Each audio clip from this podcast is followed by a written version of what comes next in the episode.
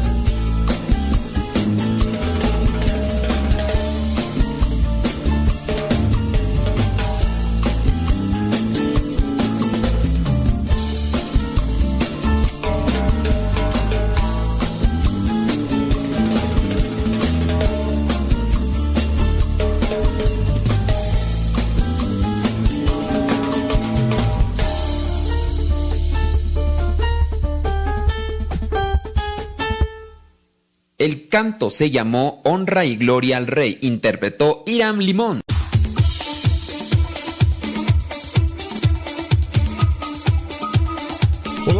Do México. Aqui quem fala é Rafael de Oliveira, da Rádio Difusora de Santa Cruz do Rio Pardo, São Paulo, Brasil. Eu também escuto a Rádio Cepa do México, aqui no Brasil. Esta rádio é muito legal. Eu convido você também a ouvi-la muito. Um grande abraço.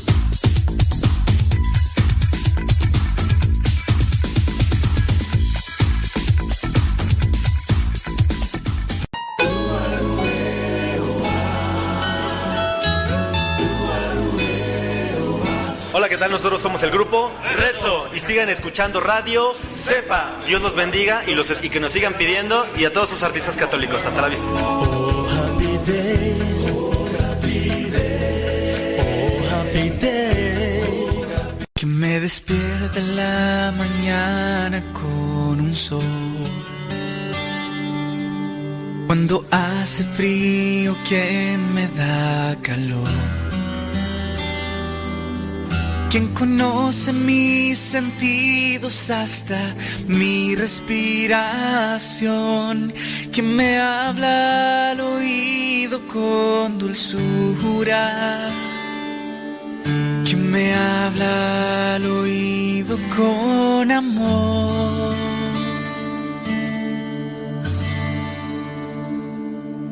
Que me despierte en la mañana con un sol.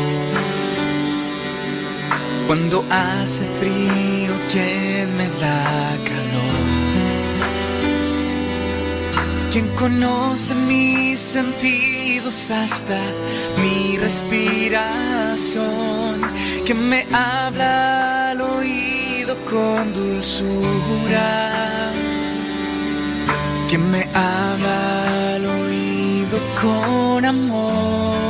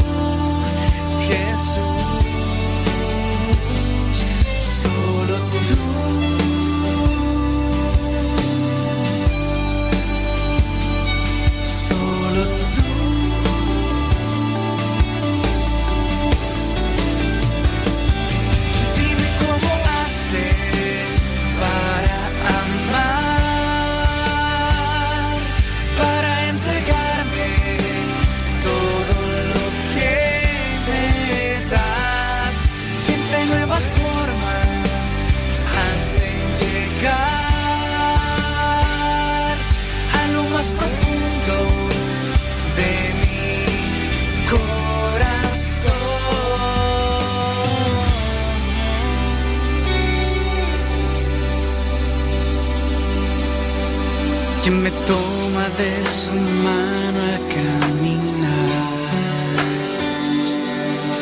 y me abraza en medio de la tempestad. Que me mira con ternura sin cuestionar. Que me ama con locura hasta su vida dar.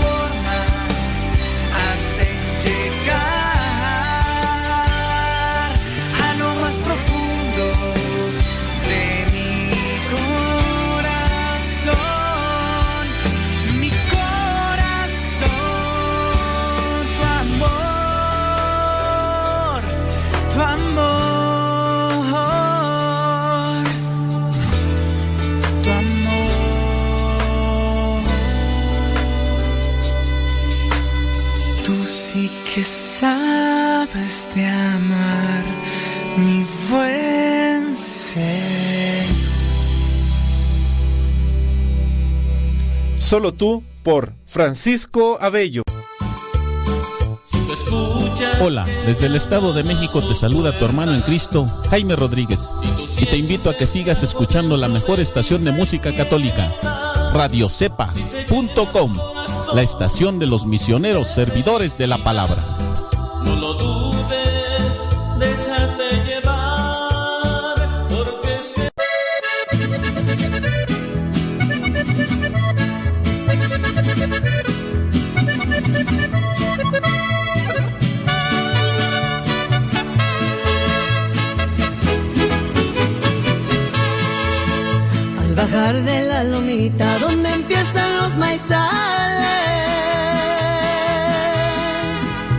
Dicen que vieron a un lobo paseando por los corrales y el loco les había echado a todos los animales. Don Jesús, dueño del rancho, llamó a sus animalitos Les dijo no se me arruguen, no se asusten mis chiquitos, que para esto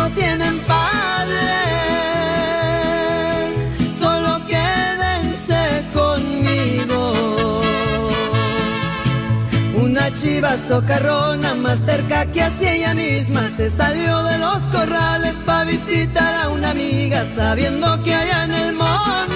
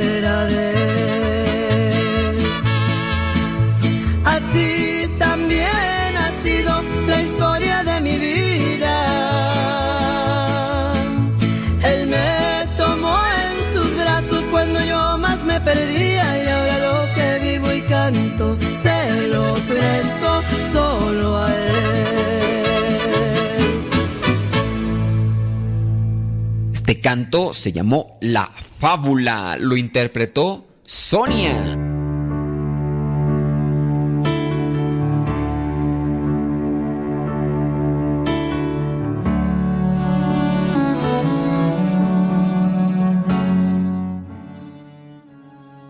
Y si prendo el micrófono se va a escuchar. Fíjense que ayer todavía les compartía por ahí oraciones por el hermano, les pedía oraciones por el hermano seminarista, religioso, Omar Lima. Y bueno, si ya se dieron cuenta en las publicaciones, este, por ahí estaba platicando con una persona y, y no me había dado cuenta de los mensajes que nos habían mandado aquí en la comunidad.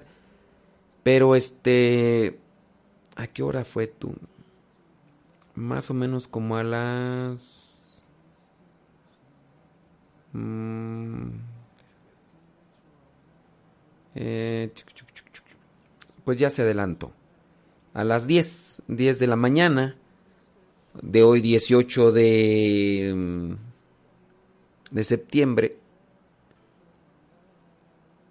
se nos adelantó el hermano Omar Lima. Y pues ahí estuvo batallando aquí en la en el seminario pues hubo una infectadera del virus y lamentablemente el hermano Omar era el que no tenía la vacuna. Independientemente de lo que muchas personas opinan, pero fue de todos los hermanos infectados era el único que no tenía la vacuna y y bueno, ya los otros salieron incluso hasta de su situación de de confinamiento, de, de cuarentena y pues ya andan buscando reinstalarse sus actividades, pero el hermano Lima este no tenía ni una. Entonces lo agarró el virus mal acomodado y ya. El doctor Gilberto que atiende ahí en, el hospital La Perla, que es el que pues también dio oportunidad para que al hermano lo ingresaran. Los que estuvieron viendo el diario misionero se acordarán el día que vino incluso la ambulancia por el hermano Lima. Y, ya pues ya se miraron ahí, ese día vinieron por el hermano Lima porque así ya no se pudo hacer nada más aquí en la casa y, estuvo todo el tiempo ahí luchando en el hospital y el día de hoy se adelantó. El doctor Gilberto da a conocer que de 100 pacientes infectados por el virus, 98 no tienen vacuna. Eso es lo que dice el doctor ahí en el hospital, ¿verdad? Y entre ellos pues estaba el hermano Lima. Y lamentablemente pues ya su cuerpo no resistió y demás y pues hoy es se nos adelantó. Al ratito lo alcanzamos de una o de otra manera, ¿verdad? De una y otra manera. Eh, pues son, son cosas, ¿verdad? Que, que suceden. Eh, hay que... Sí, a lo mejor igual otras personas van a quedar y por qué esto y por qué el otro. Bueno, él eh, se iba a vacunar y después le dio, le dio su lugar a otro hermano y por varias cuestiones. Entonces, este, pues ya aquí no estamos para dar eh, todos los detalles, ¿verdad? Pero él sí la iba a poner la vacuna y, y ya no se la puso porque le cedió el lugar a otro hermano seminarista y ya por eso no. Y aquí hubo una contagiadera en el seminario, varios seminaristas y incluso hasta uno de los sacerdotes, también una religiosa, pero tenían la vacuna. E incluso algunos de ellos lograron tener la segunda vacuna y al siguiente día empezaron con los malestares pensando que era consecuencia de la vacuna y no se quitaban los malestares y uno de los padres que tenía que ir a hacer una misión a Estados Unidos le pedían la, la comprobante del PCR, que esta prueba que le hacen por la nariz. Entonces tuvo que hacérsela para presentar el comprobante en el aeropuerto porque ya tenía la salida para allá y pues cuando le entregan el resultado que era positivo al virus y pues él pensó, dijo, pues ya ni modo, pues no puedo porque estoy positivo, entonces ya, se tuvo que encerrar y también pues estaban ya contagiados otros seminaristas y entre ellos el hermano Lima que no tenía la ninguna vacuna y pues de todos los seminaristas ya están ya libres, ya nada más era el hermano Lima que seguía ahí en la lucha, la lucha y hoy se nos adelantó. Pedimos por su eterno descanso y y también pues por fortaleza para su familia, ¿no? Que eh, ellos este son de Puebla. Por ahí también en el diario misionero en algún momento lo entrevisté. Por ahí lo entrevisté y pues bueno, ya nos platicaba sobre sobre su vida, algo por ahí y bueno, ahí para los que los que siguen el, el diario misionero. No es una coacción para que se vacunen cada quien, no, pero es solamente nada más así como una cuestión de comentarios solamente para participarles y ya. Ahí sí, el que crea o no crea es libre, ¿verdad? Pero yo solamente les comparto datos de, de situaciones y, y ya, ¿verdad? Porque Todavía por ahí el día de ayer, antier, una... Bueno, ya mejor me callo y mejor deja busco. Deja mejor busco ese canto que regularmente pongo cuando llegan estas situaciones. Déjame ver dónde está, dónde está. Ahora que se trabó ya la, la computadora. Se traba la computadora, no quiere. ¿Dónde está? ¿Dónde está? Aquí está. Ya, ya, ya abrió. Ok. Listo, Caristo. Ha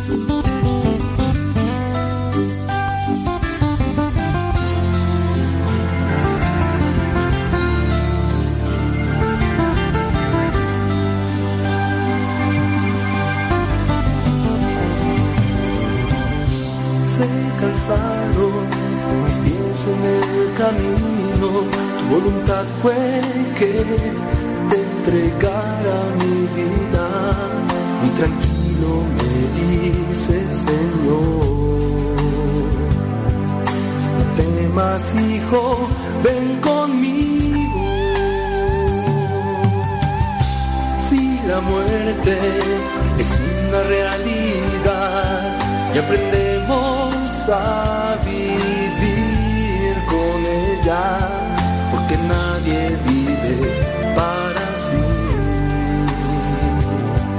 como nadie muere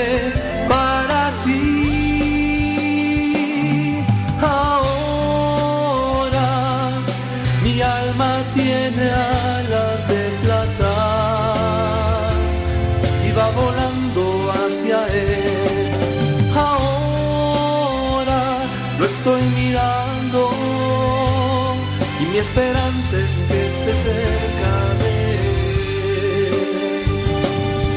Ahora ya no estoy triste, solo le pido a mis amigos que recen por mí.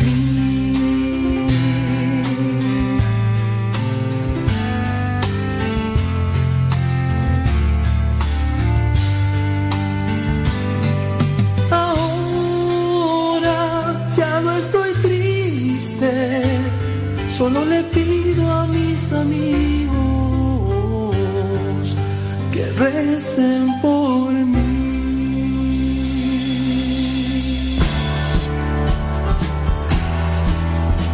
Para la salud espiritual dicen que pensar en alguien que nos ha hecho algún favor es muy bueno. Cuando a un educador de fama internacional le presentaron un jovencito muy pobre para que éste le concediera una beca en un internado, el gran pedagogo le preguntó por el párroco del pueblecito de donde el joven venía y también le preguntó por el alcalde y por otros personajes importantes dentro del pueblo. El jovencito le habló con tal gratitud acerca de lo bueno que había sido el sacerdote donde él vivía y de lo generoso que era el alcalde, aquella persona de fama internacional al escuchar las buenas cosas que decía este jovencito de aquellos personajes, le concedió entonces la beca que solicitaba. Y al ser preguntado después por qué había concedido de una vez una beca a un muchacho que él no conocía, este respondió con toda seguridad, miren, es que descubrí que tiene un corazón muy agradecido ese muchachito y quien tiene la virtud de la gratitud, del agradecimiento, demuestra con ello que su corazón es noble. Y en este caso, aquel educador que concedió esa beca no se equivocó, porque aquel jovencito llegó a ser después uno de los estudiantes que mayor reconocimiento le ha dado aquella institución educativa a la que entró a estudiar. Y esto debemos de tomarlo en cuenta. El recordar con gratitud los favores recibidos, el recordar aquellas personas que nos han hecho bien en la vida, refleja nobleza del corazón. Con esto no quiere decir que la persona nunca se encontró con alguien que le hizo algo malo. Simplemente refleja que aquella persona valora y añora y recuerda más las cosas buenas que se le han dado en la vida. Eso se llama gratitud. Ahora yo te dejo este cuestionamiento.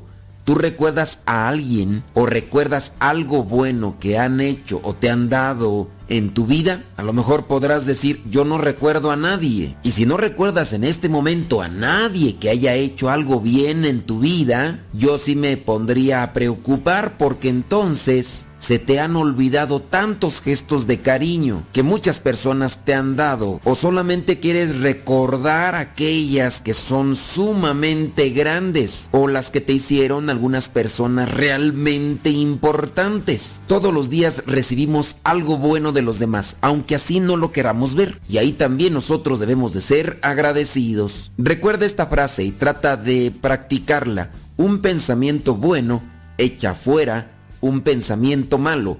Repito, un pensamiento bueno echa fuera un pensamiento malo. Y esto también puede ser propicio para analizar. Cuando buscamos en nuestra vida, en nuestro pasado, en nuestra historia de vida, las cosas buenas que los demás nos han dado o nos han hecho, Puede ser que a tu mente solamente vengan recuerdos negativos, recuerdos malos. Eso quiere decir que has guardado en tu corazón todo aquello que te perjudica, que te lastima interiormente. La misma Biblia dice, la boca habla de lo que el corazón está lleno y en la actualidad podríamos decir, Nuestras redes sociales hablan de lo que nuestro corazón tiene. Ojalá y nosotros tengamos esa iniciativa de buscar las cosas buenas, de buscar a las personas que nos han hecho un bien y ser agradecidos. De esta manera va a ir cambiando también nuestra actitud, nuestra perspectiva de vida, el ir adquiriendo la costumbre de pensar cada día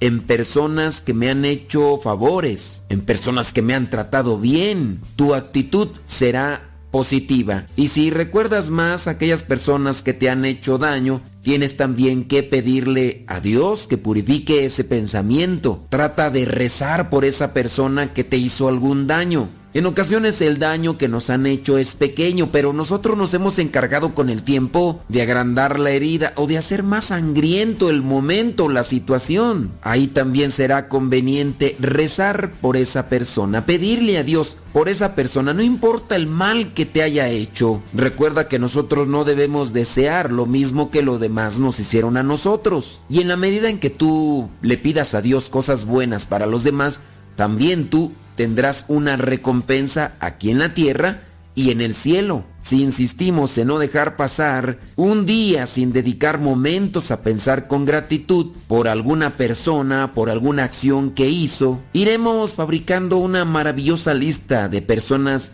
benefactoras. Eso sí, el amor irá creciendo en nuestro corazón y al ir creciendo el amor también vendrá la paz.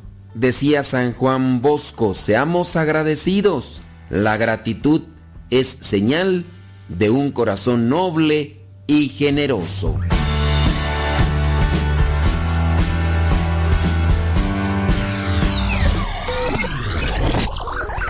Septiembre es el mes de la Biblia. Para nosotros los cristianos católicos, septiembre es el mes de la Biblia porque el día 30 de septiembre es el día de San Jerónimo, el hombre que dedicó su vida al estudio y a la traducción de la Biblia al latín. La traducción al latín de la Biblia hecha por San Jerónimo es llamada la Vulgata. La intención es que durante el mes de septiembre en todas las comunidades cristianas o grupos familiares se desarrollen algunas actividades que permitan acercarse mejor y con más provecho a la palabra de Dios. Las iglesias evangélicas y protestantes conmemoran a septiembre como el mes de la Biblia, ya que recuerdan que en un 26 de septiembre del año 1569 se terminó de imprimir en Suiza los primeros 260 ejemplares de la Biblia del Oso, conocida más en el mundo protestante como la primera Biblia en español. Esta traducción fue realizada por Casiodoro de Reina y posteriormente sería revisada por Cipriano de Valera. Así nacería con el tiempo la Biblia Reina Valera, la Biblia protestante de mayor circulación entre los cristianos no católicos. Aunque ciertamente esta Biblia no fue la primera en traducirse al español, ya que en el año 1280 se terminó de imprimir la que fue realmente la primera Biblia en español, llamada la Biblia Alfonsina. Su traducción se dio por el encargo del rey Alfonso X, quien buscaba tener una biblioteca con toda la historia del mundo desde el Génesis hasta la vida de su padre, el rey Fernando III. Lo que sí es cierto es que la Biblia del oso, o mejor conocida en la actualidad como la Biblia Reina Valera, fue la primera Biblia en español de divulgación masiva. Y eso no se debe a que la Iglesia Católica haya querido ocultar la Biblia, como creen muchos enemigos del catolicismo. Simplemente fue la distribución más masiva porque, para el tiempo en que fue traducida al español la Biblia del Oso, la imprenta ya era una actualidad. San Jerónimo decía, quien diga que conoce a Jesucristo y no conoce la Sagrada Escritura, está mintiendo. Aprovechemos el mes de septiembre para conocer mejor la palabra de Dios, nutrirnos de ella y ser mejores cristianos cada día.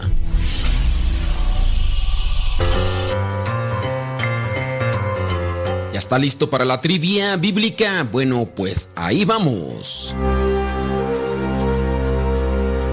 La pregunta del día de hoy es la siguiente. ¿Qué profeta mató 850 sacerdotes paganos en la Biblia? ¿Qué profeta mató 850 sacerdotes paganos en la Biblia? ¿Fue Sansón, Eliseo o Elías?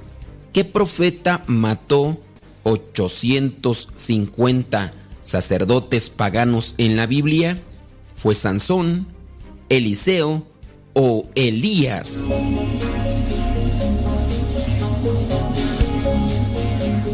Si tu respuesta fue Sansón, bueno, Sansón mató muchas personas en la Biblia, muchas, muchas, e incluso en los últimos instantes de su vida, también mató a muchos de aquellos que le habían atrapado, le habían sacado los ojos y lo habían puesto ahí para burlarse de él. Pero Sansón no es, de hecho, Sansón no es considerado como profeta, sino como un juez.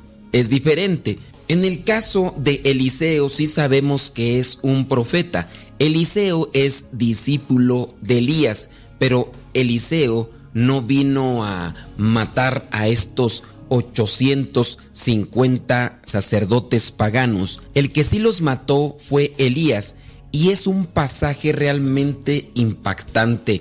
Te voy a invitar para que lo busques y también verifiques la respuesta. En primer libro de los Reyes, capítulo 18, versículos del 16 al 40. Ahí se mantiene todo este relato de tensión donde Elías se enfrenta a estos 450 profetas de Baal y a los 400 profetas de Acera. También la palabra profeta es asignada como sacerdotes, en este caso también para los paganos. Y estos 850 sacerdotes o profetas paganos se enfrentaron a Elías y comenzaron a invocar a sus dioses para que éstos se manifestaran y después de muchas cosas simplemente no hubo una manifestación e incluso el mismo Elías tiene así una forma de burlarse de ellos diciéndoles les doy más tiempo síganle gritando a sus dioses porque a lo mejor están ocupados o están haciendo sus necesidades así que síganles gritando y aquí yo me espero. Después de mucho tiempo, la prueba o el reto al cual se habían sometido los dos, simplemente con ellos no resultaba. Viene el momento en el que Elías prepara el lugar, prepara las cosas para invocar a Dios y Dios se manifiesta. No te voy a decir cuál es el reto que se pusieron, pero así como hay retos en la actualidad y que se pueden grabar con las cámaras para después pasarlos en los canales de internet, ya en aquel tiempo había una expectativa. El pueblo de Israel estaba ahí, en aquel lugar, era un lugar grande y la gente estaba expectante porque estaban estos 850 profetas o sacerdotes paganos y también estaban haciendo el mismo reto que Elías. Dios se manifiesta con Elías. El castigo era que tenían que acabar con su vida. Había un rey, en este caso era Ahab, aunque en realidad el más peligroso no era Ahab, sino su esposa, que lo controlaba. E incluso después de que Elías acaba con estos 850 sacerdotes paganos, Jezabel comienza una persecución a Elías. Elías saldrá huyendo de aquel lugar porque le tiene miedo y tiene temor de su vida. Y ya vendrá un momento en el que Elías se encuentra con Dios, pero eso lo dejamos para otro momento. Recuerda el pasaje por si quieres leerlo, también es primer libro de los reyes, capítulo 18, versículos del 16 al 40. El profeta Elías acaba con la vida de 850 sacerdotes paganos después de haber ganado aquel reto donde Dios se había manifestado de una forma espectacular.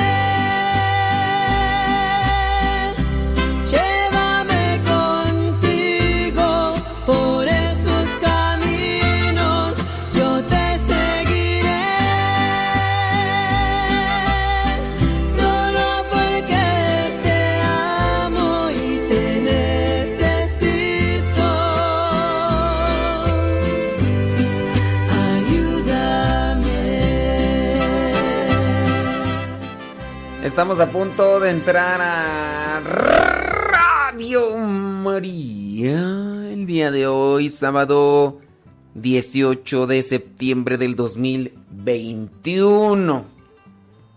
Elevamos nuestra oración por el hermano Omar Lima que se nos adelantó.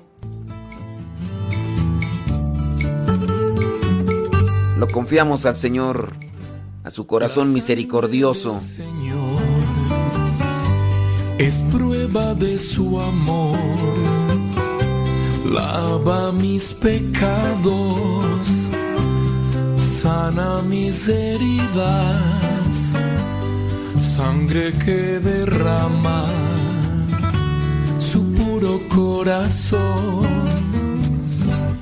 El agua del Señor es prueba de su amor purifica mi alma, limpia mis desdichas, agua que derrama su puro corazón. Porque el corazón de Cristo late con misericordia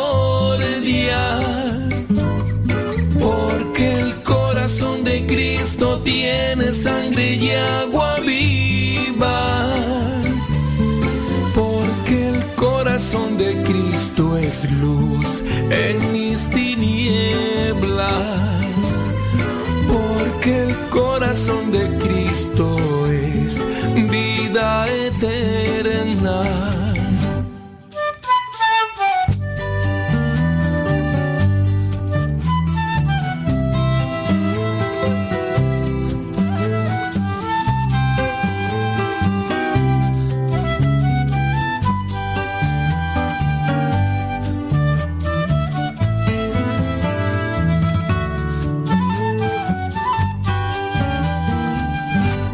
La sangre del Señor es prueba de su amor.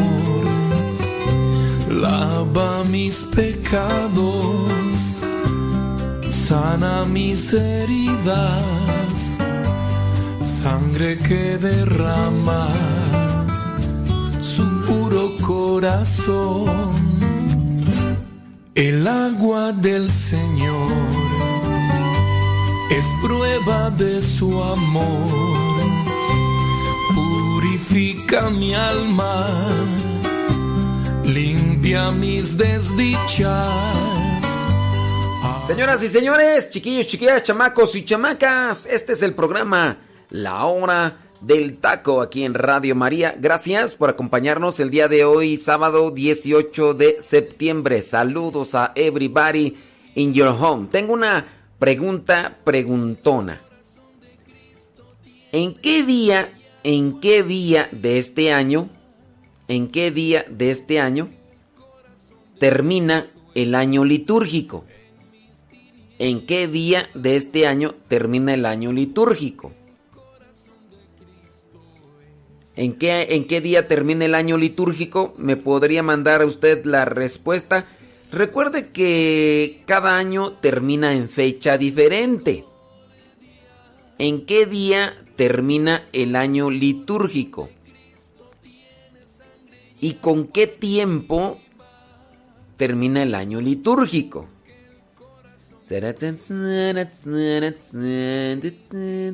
Mándenos sus, sus comentarios. Mándenos sus ¿En qué día termina el año litúrgico? Pregunta preguntona. Vamos a ver ahorita las respuestas.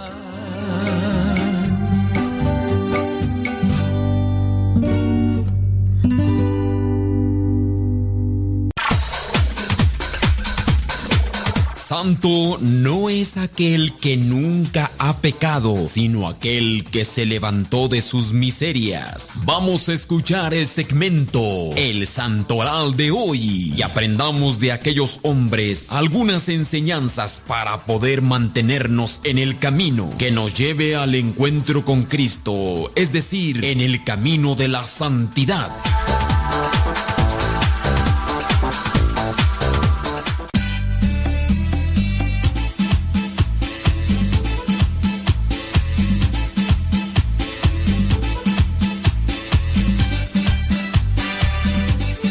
La pregunta es, ¿en qué día, en qué día termina, en qué día de este año, fíjese la, la pregunta, ¿en qué día de este año termina el año litúrgico? ¿En qué día de este año termina el año litúrgico? Analice muy bien la, la pregunta para que así sea la respuesta. Gracias. Muchas gracias, ¿eh? Qué amables. Por acá, Erika Prado dice que termina con la fiesta de Cristo Rey. Eh, ¿Ustedes qué dicen? ¿Qué dicen? Sí. ¿En qué día del año termina el año litúrgico? Mándenos sus comentarios, señoras y señores. Gracias a los que participan y aunque se equivoquen. Dice, dice Kevin Fernie en Morelia, Michoacán, que termina el 21 de noviembre con la solemnidad de Jesucristo, Rey del Universo. Eso es lo que dice Kevin Fernie. ¿Ustedes qué dicen? Eh, Pérez Laris dice que el año litúrgico termina el 27 de noviembre. Eh, Rosalía dice que termina el año litúrgico en noviembre. Ah, no, pues, no, miren, voy a decirlo más lento para que ¿En qué día del año termina el año litúrgico? ¿En qué día del año termina el año litúrgico? ¿Sí? Ándele pues. Dice... Mm, ¿Qué más tú por acá? Que saludos a everybody your home. Saludos a todos, ¿eh? Saludos a todos para que nadie... Dice acá Carmen Nieto que termina el año litúrgico el 21 de noviembre. Todos los años termina en diferente. Yuri Tobías dice que termina el 20 de noviembre. ¿Quién da más? ¿Quién da menos? Porque aquí nosotros les leemos. ¿En qué día del año? Sinaí Sánchez dice que termina el 27. Bueno, pues. ¿Quién da más? ¿Quién da menos? Y mande su comentario que aquí. Rosalía dice que termina el 20 de noviembre. María Gamboa dice que termina el 20 de noviembre. Eh, Juana Castañeda dice que el 27. Muy bien. ¿Quién más? ¿Quién más? Suelten, suelten de su ronco pecho. Eh, acaba en diciembre, dice Jessica Cuellar. Eh, el 3, el año, dice, el 3 de diciembre, ok, ahí no le entiendo. Muy bien, ¿qué dice usted? ¿Qué dice usted? ¿En qué día del año termina el año litúrgico? Eh, Verónica dice que el 27. Eh, María dice que el 20. Eh, Vanessa de Flores dice que termina el 20. A ver, Rigo Soto. La pregunta es, ¿en qué día del año termina el año litúrgico? Carmen el 21 dice, bueno, pues ahí está. Em, ¿Quién da más? ¿Quién da menos? Mande su respuesta porque aquí nosotros le leemos. El año litúrgico. Ok. El año litúrgico. Miren, por ejemplo, acá a ver, la, pregunta es, ¿en qué día del año termina el año litúrgico? Una cosa es el año civil y otra cosa es el año litúrgico. Dice Ale que termina el sábado con las vísperas de la fiesta de Cristo Rey. Eso dice Ale. No, pero mm, ¿qué día del año? No qué día de la semana. Porque si yo les hubiera dicho, ¿qué día de la semana? Ah, pues nada más hay siete días. Bueno, pues ya. No es qué día del año. Eh, comunicación Pastoral Claudia dice que el domingo. Bueno, pues el domingo. ¿De qué domingo será? Pues sabrá Dios. Lupita Castro dice que el 21 de noviembre. Em, dice Sinaí Sánchez que el 27 de noviembre. Bueno, pues este. Gris Gómez dice que el 20 de noviembre. Verónica Barrios el 27. Muy bien. ¿Quién más? ¿Quién más?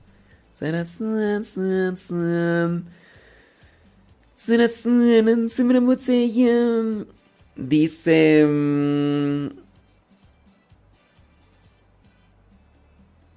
Sí. Ah, exactamente. Todo en manos de Dios. Bueno, mm, ¿qué más tú? ¿No, ¿No están mandando mensajes al WhatsApp? Ahí, Radio María. No, no están mandando, sí están mandando. Es que acá no tengo ninguno.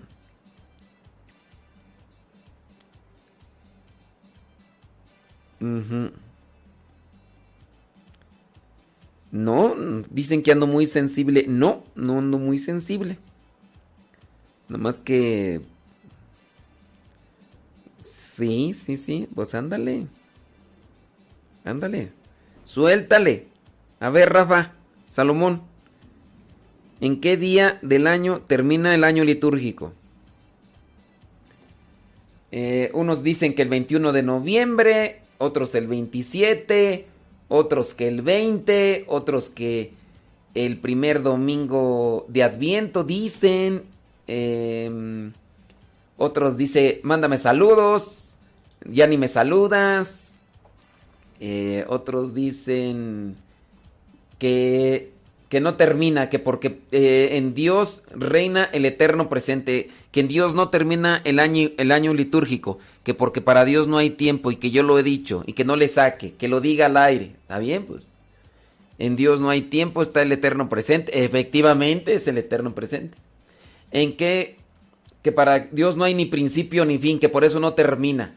Que enseñe bien, que porque yo no estoy enseñando bien. Bueno, pues está muy bien. Sí, sí, sí. Dicen que termina que termina cuando cuando oscurece, que ahí termina el año Bueno, pues está muy bien. Eh. Eh, sí, efectivamente, este... ¿Qué más, criatura? ¿Qué más? Mm, ustedes suelten ahí. Suelten. ¿Quién está allí? ¿Daniel o quién está del otro lado allá en, cabina? ¿Quién está? ¿Daniel o quién, quién está? Eh, Eugenio. dice... Mm, que termina el 27 de noviembre. Eh, Dora, Dora de Guadalajara, dice que el 20 de noviembre.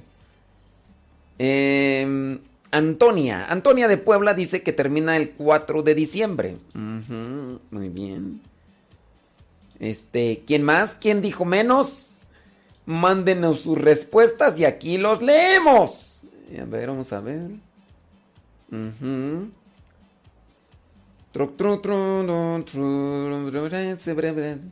Ok. Dice sábado antes, dice Verónica Barrios. Termina el sábado antes del domingo. No, ah, eh, miren, voy a decirlo one more time.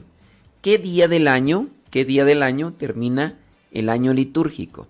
Si les hubiera dicho qué día de la semana, bueno, pues ahí sí ya me dicen sábado o o, domingo, lunes, o martes, porque sí, pues me dicen un sábado, pues un sábado, pues... ¿Cuántos sábados? Tiene 50 y... ¿Cuántos sábados tiene tú? 52, ¿no? ¿Cuántos sábados son? Son 52 semanas, ¿no? ¿Cuántos son? Lupita dice que el 21 de noviembre. Así es. ¿Llamero se termina entonces o qué? Eh, Rosa, Elena, dice que, que el sábado anterior al primer domingo de aviento. Bueno, voy a remarcar nuevamente la pregunta porque si no, no la estoy diciendo yo claramente y ustedes están confundiendo. Pienso yo eso, ¿verdad?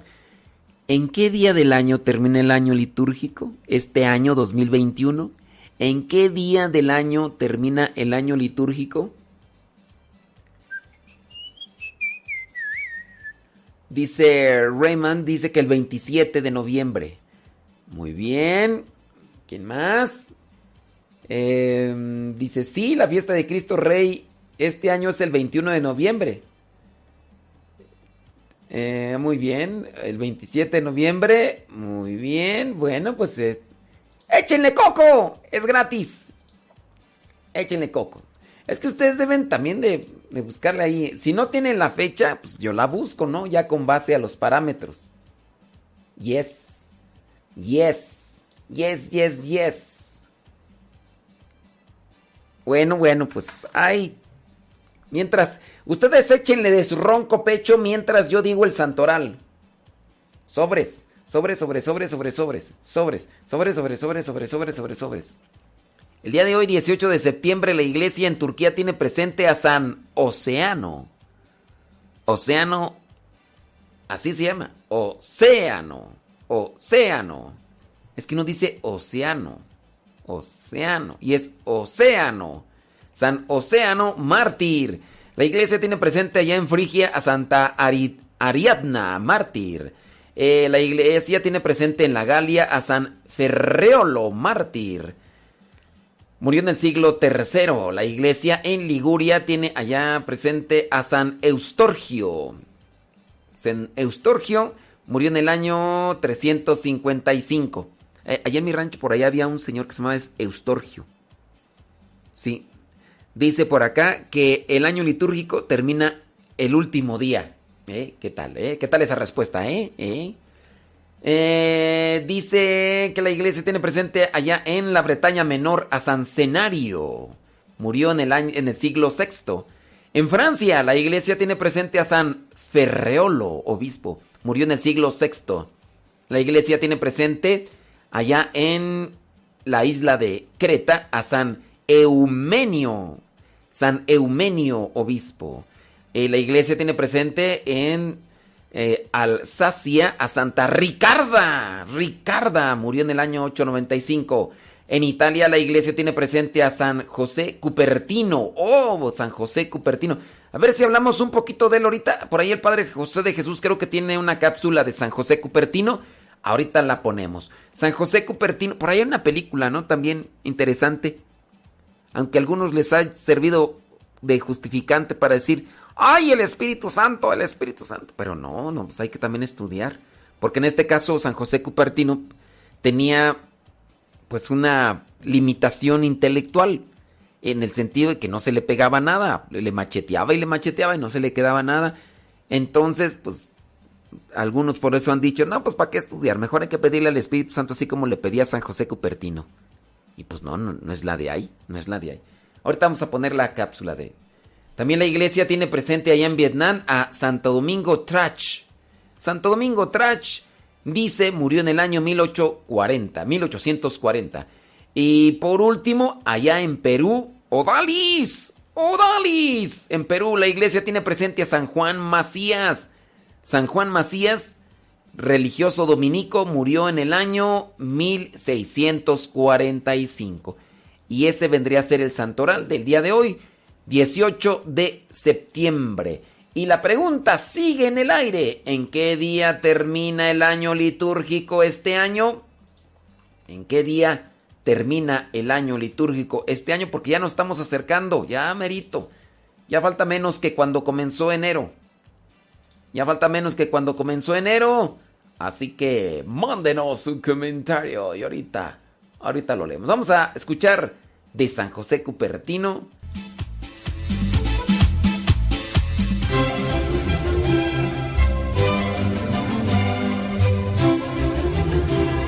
El 18 de septiembre se celebra a uno de los patronos de los estudiantes. Me refiero a San José Cupertino o San José de Cupertino. Él nació en 1603 en un pueblo italiano llamado Cupertino. Por la pobreza de su familia, no se alimentó adecuadamente y esto le ocasionó muchos problemas, muchas dificultades para concentrarse en las cosas. A los 17 años pidió ser admitido como franciscano, pero era tan distraído que lo rechazaron. Luego pidió que lo recibieran los capuchinos y fue aceptado como hermano lego el cargo más sencillo de la orden en el que se acepta servir a los demás. Pero al pobre José se le caían los platos, se le olvidaban los mandados y las cosas que tenía que hacer, pues parecía que siempre estaba pensando en otras cosas, así que a los ocho meses lo expulsaron. Fue a otra comunidad franciscana y empezó trabajando desde lo más sencillo, pero poco a poco se fue ganando la estimación y el aprecio de todos. Así que por votación de todos, fue admitido como franciscano. Lo pusieron a estudiar para que fuera sacerdote, pero cuando iba a presentar exámenes, ¿qué creen amigos? Se trababa y no era capaz de responder. Llegó uno de los exámenes finales y el pobre fray José solo sabía explicar completamente una frase del Evangelio, aquella que dice, bendito el fruto de tu vientre Jesús. Estaba, ¿qué creen? Asustadísimo. Pero fíjense que al empezar el examen, el jefe de los examinadores dijo, voy a abrir el Evangelio y la primera frase que encuentre será la que me tendrá usted que explicar. ¿Y qué creen? Le salió a José de Cupertino la única frase que él sabía perfectamente, así que pasó inmediatamente la prueba. Y finalmente llegó el momento del examen definitivo con el que se decidía quiénes serían sacerdotes. El obispo examinó a los primeros diez del grupo y como respondieron tan perfectamente bien todas las preguntas, el obispo suspendió el examen diciendo, ¿Para qué seguir examinando a los demás si todos se encuentran tan formidablemente preparados? Y así otra vez se salvó José Cupertino de que lo reprobaran. O sea que el primer examen lo pasó porque le preguntaron solo lo que sabía y el segundo porque ni siquiera le preguntaron. Pues precisamente por esas cosas que le sucedieron se considera el patrón de los que van a presentar algún examen. Sus devotos dicen que cuando lo invocan, los profesores solo les preguntan lo que estudiaron y los libra de preguntas muy difíciles. Y yo les voy a comentar algo. Un día en la Universidad Gregoriana, pues yo dije, voy a pasar antes a esta iglesia, la iglesia de los doce apóstoles, que se encuentra cerca de la Universidad Gregoriana, y me acerqué precisamente a la tumba de este santo, le hice una oración pequeña y cuando llego a la universidad, el maestro dice, examen de latín no nos había avisado y yo era el primero de la lista y me preguntaron exactamente lo único que sabía. Esa es simplemente una anécdota. Pero ¿qué pasó con José de Cupertino? Cuando lo ordenaron sacerdote, amigos, como sabía que no tenía facilidad para predicar ni enseñar, decidió predicar haciendo grandes penitencias y muchas oraciones por los pecadores. Se dedicaba con gran esfuerzo y dedicación a los trabajos manuales del convento. Dios quiso enseñarnos a través de él que no se necesita gran inteligencia para ser santo. Le concedió realizar curaciones milagrosas y acciones sobrenaturales. Este santo murió el 18 de septiembre de 1663 a la edad de 60 años. Amigos, esto es muy bueno saberlo porque a veces pensamos que solo los que tienen muchos títulos o estudios pueden ser santos y no es el coco lo que nos hace santos, sino las buenas obras del corazón. Y aunque San José Cupertino puede interceder por los estudiantes, no creo que ayude a quienes no estudian y se preparan porque esos en realidad no serían estudiantes.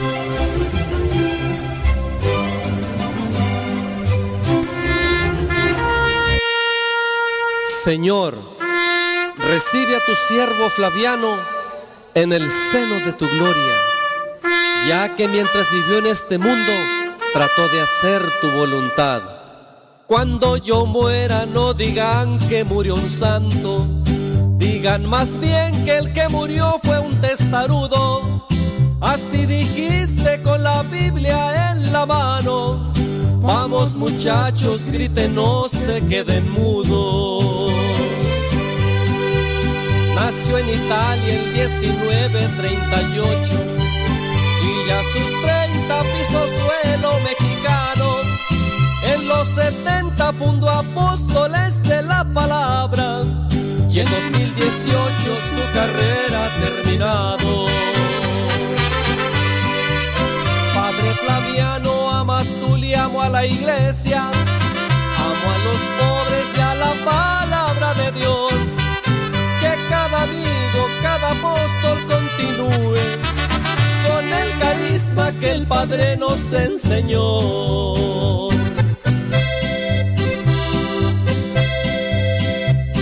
Herido, cansado y agotado, quisiera llegar el último día en tu presencia, oh mi Dios, como un soldado valiente en el fragor de la batalla. Oh Padre eterno, te estamos agradecidos por el carisma que en Flaviano nos has dado. Nos ha enseñado a vivir con orden la vida. A ti regresa y deja varios ordenados. Tu cuerpo inerte siguió siendo misionero. Ha hasta el final con sus guaraches en los pies. Salió de México a Oaxaca y Veracruz y hoy descansa en Catedral de San Andrés. Amigos, todos les invito a continuar con la misión que nos fue encomendada. Padre Amatuli dejó la mecha prendida. Prendamos muchas mechas y que se haga la alumbrada. Padre Flaviano Amatuli, amo a la iglesia, amo a los pobres y a la palabra de Dios. Amigo, cada apóstol continúe con el carisma que el Padre nos enseñó.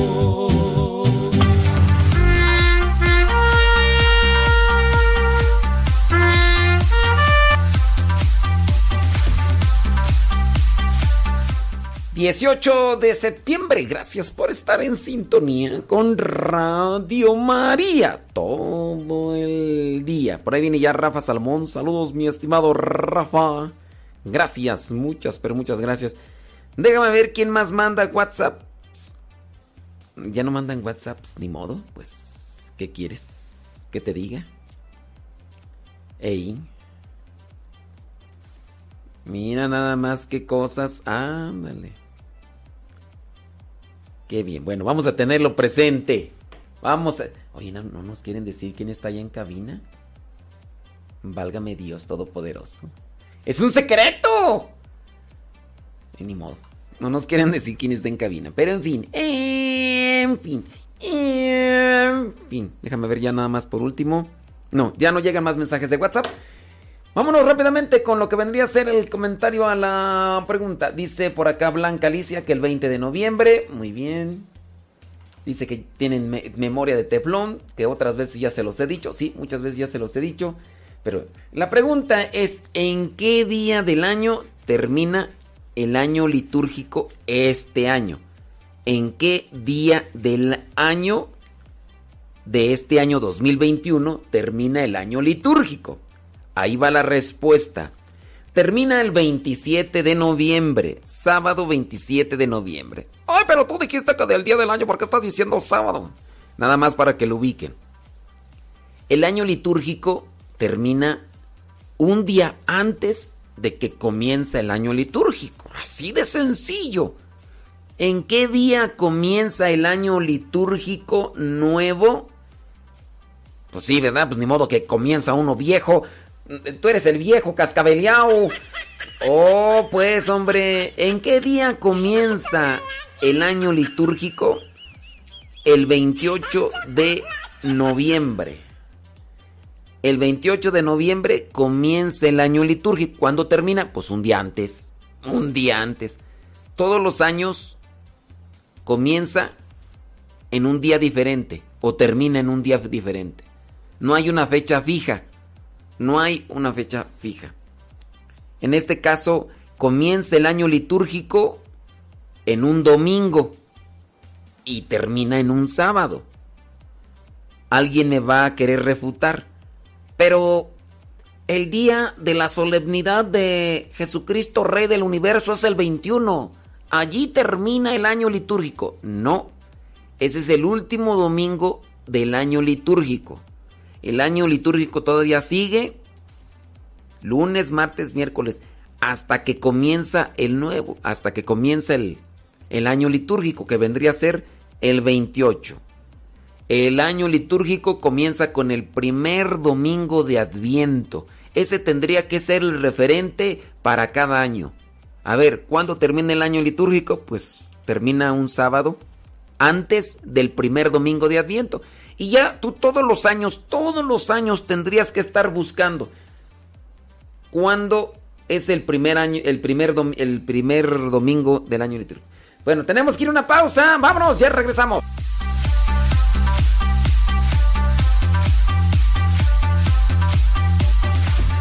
Ánimo campeón.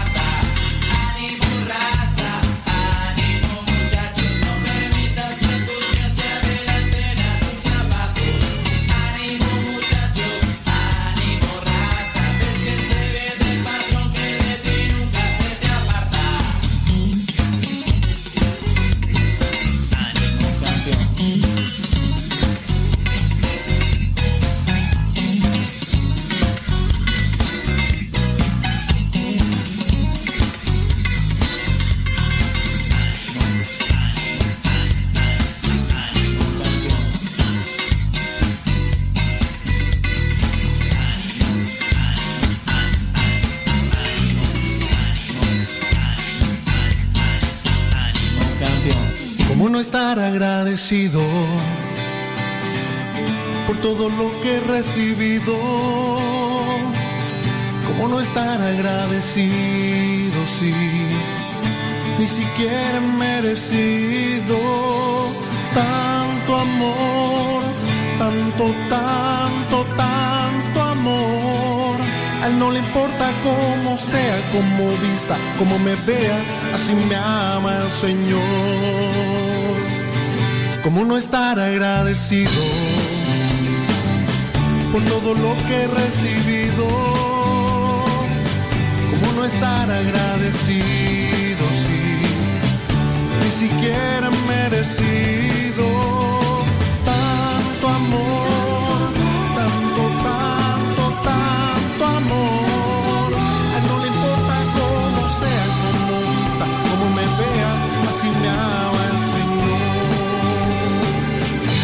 esfuerzos se han rendido,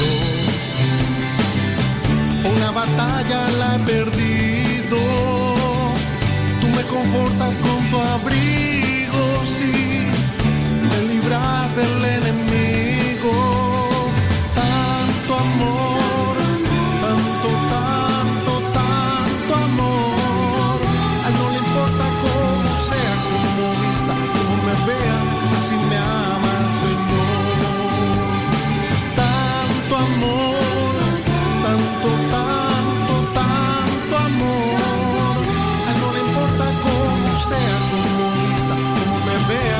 Así me ama el Señor. Dos, tres, cuatro.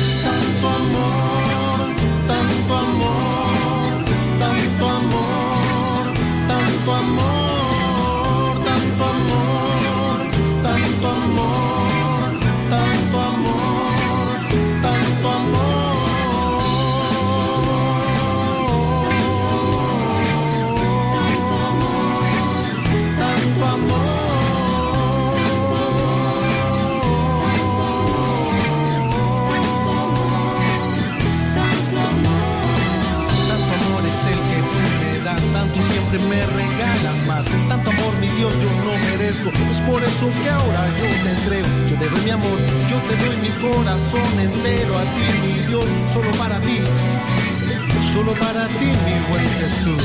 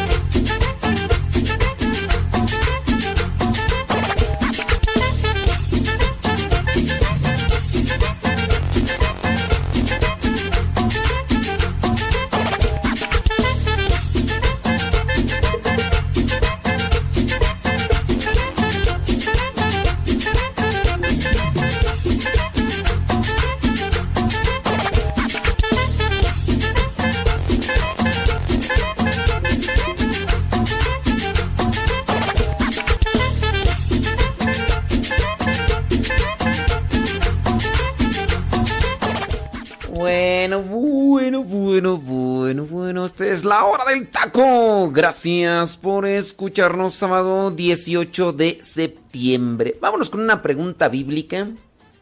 Vámonos con una pregunta bíblica. ¿Qué, qué, qué milagro, Gustavo Tapia! ¡Qué milagro que te apareces! ¿Dónde estabas? Que no te había viga. Yo pensé que ya... ¿Qué? ¿Trabajando? Ni modo. ¿Para qué te casabas? Eres casado y te regaña tu señora. Y ya no puedes andar entre la bula. Eres casado y te regaña tu señora. Y mira, tienes que andar, trabaje y trabaje a esta hora. ¿En cuántas partes se divide la Biblia? ¿En cuántas partes se divide la Biblia? Pregunta para este mes de septiembre. Septiembre, mes de la Biblia. ¿En cuántas partes se divide la Biblia? ¿Cuáles son esas dos partes que se dividen? Ya dije la respuesta. Ya, ya dije la respuesta. ¿En cuántas partes se divide la Biblia y cómo se llama cada, cada, parte?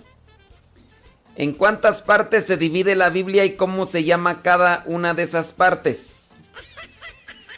Ya la dije la respuesta. ¿En cuántas partes se divide la Biblia y cómo se llama cada parte? Sí. Daniel, mándame las miles y miles de respuestas que llegan al WhatsApp de Radio María. Sí, las miles y miles y miles. Ahí viene Rafa Salomón. ¿Listo, Rafa? Cuando, cuando, cuando tú quieras. Wherever you want. Wherever you want, suéltate. Viene Rafa Salomón con su cápsula Músicos para Dios.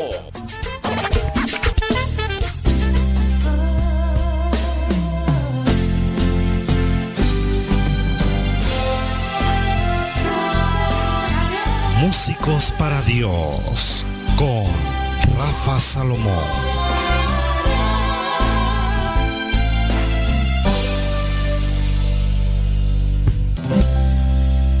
En el pasaje de San Marcos relacionado al ciego Bartimeo y en Músicos para Dios, quiero hacer una semejanza acerca de eso.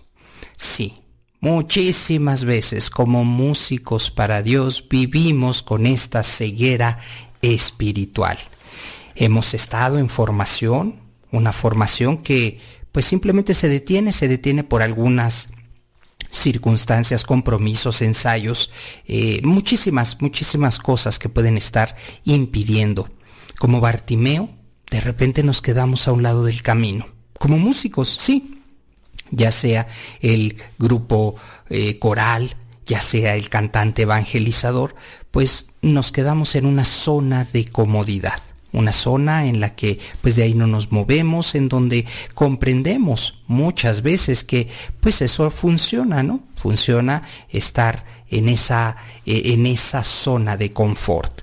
Pero pues simplemente nos quedamos como Bartimeo, así, esperando, ¿verdad?, a un lado del camino.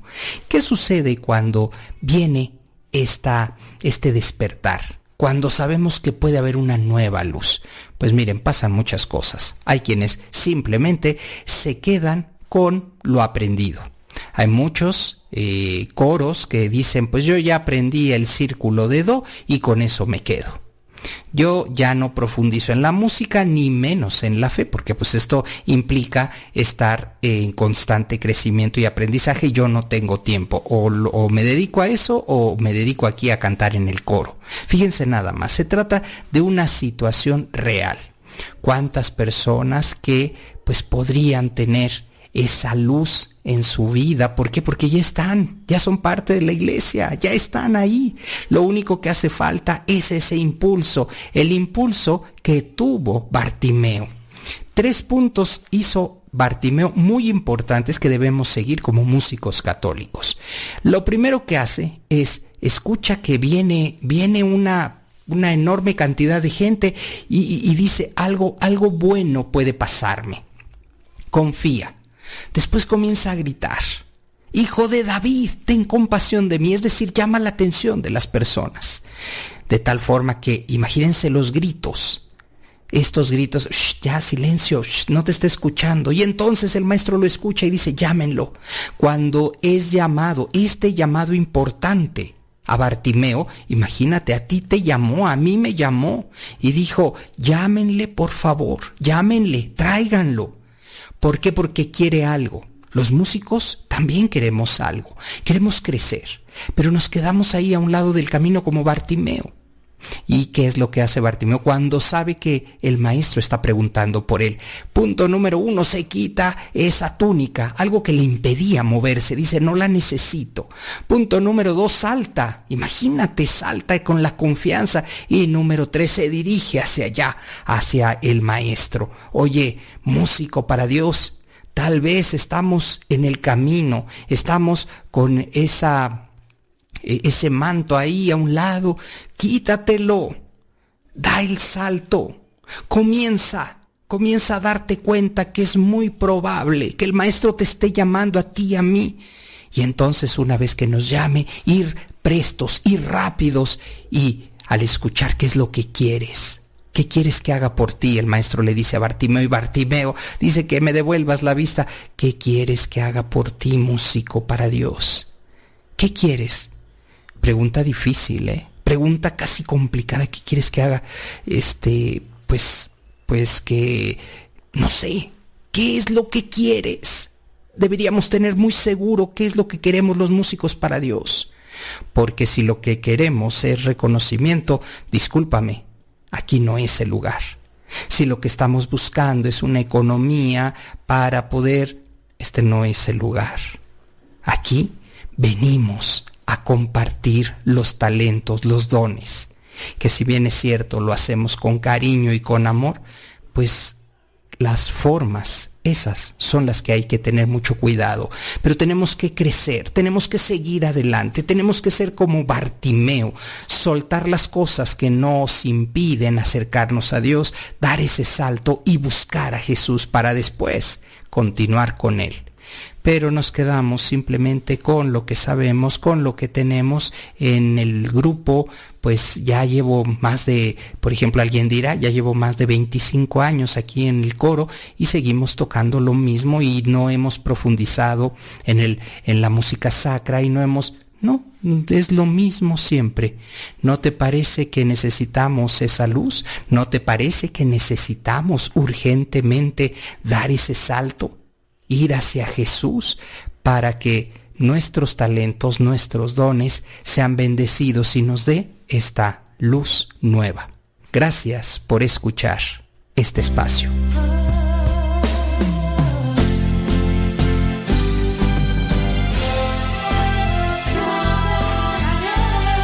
Decídete ya, músicos para Dios.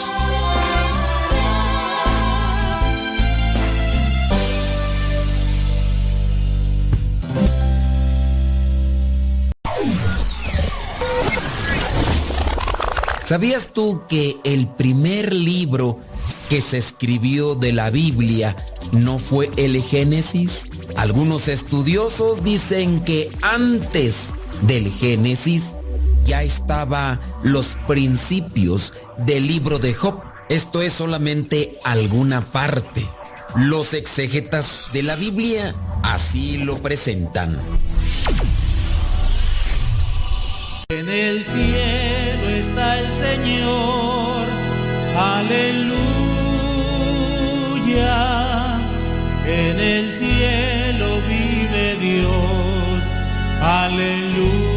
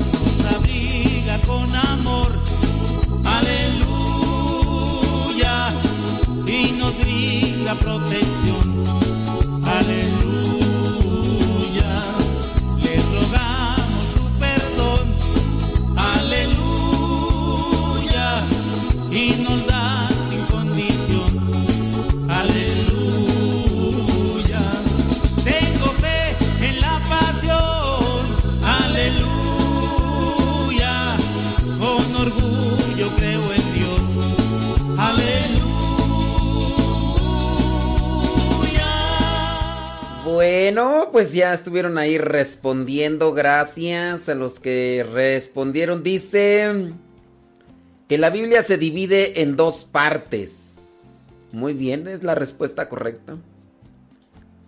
En Antiguo Testamento y Nuevo Testamento. María Esther de Culiacán, claro que sí. Mm, Cristian Daniel Loredo también dice que en, dos partes, Antiguo y Nuevo Testamento. Marcela Guadalupe de Puebla. Muy bien, me parece magnífico. ¿Quién más tú? Bueno, pues ahí creo, creo la mayoría sí le atino. Sí, por lo menos este. Sí le atinó. ¿Qué pasiones, Gustavo Tapia? ¿Te equivocaste? Híjole, ni modo. Ay, para la próxima. Oye, de una vez, otra pregunta. ¿En cuántas partes se divide la misa? ¿En cuántas partes se divide la misa? ¿Y cómo se llama cada una de esas partes? ¿En cuántas partes se divide la misa? ¿Y cómo se llama cada una de esas partes? ¿Cómo se llama cada una de esas partes? Vamos a ver. Gracias a Rafa Salmón por su aportación aquí al programa de la hora del taco. Ya por ahí viene la licenciada Liz Franco.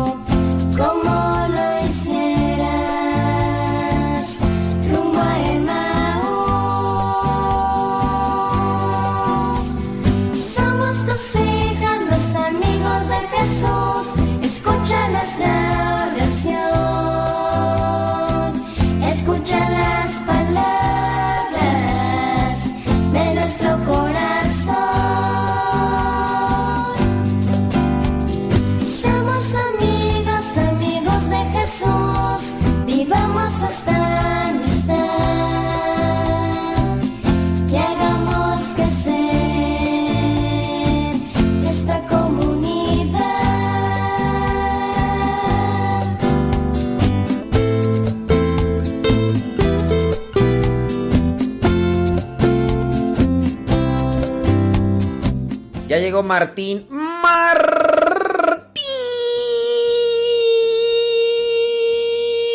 a controles. Ya llegó Martín. Martín, la, la pregunta es, ¿en cuántas partes se divide la misa y cómo se llama cada una de esas partes? Ya respondieron cuándo termina el año litúrgico, ya respondieron cuántas partes se divide la Biblia. Y vámonos ahora con una pregunta litúrgica, ¿qué te parece? En cuántas partes se divide la misa y cómo se llama cada una de esas partes. Martín. Martín, ¿qué hay hoy para comer, Martín? Espero que acoja buena, Martín. Bueno, siempre son buenas, ¿verdad? Dicen que lo bueno para comer eh, es el hambre. Lo bueno para comer es el hambre. Sí. Teniendo hambre, mira. Mm, mm. Lo que caiga. Fíjate que estaba esperando por ahí que me hablaran y pues nomás no. Bueno. Hay otras veces que uff, hasta se atropellan, pero... Eh, ándale pues. Échele ganas. Sí. Mira nada más. ¡Ah, qué barbaridad! Sí, hombre. Saludos, dice gracias. Pues bueno, por acá están poniendo las respuestas. No las digo. Y todo demás. A ver, Lenali.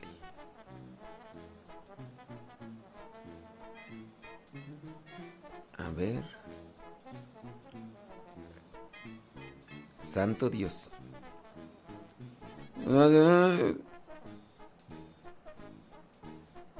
Uy.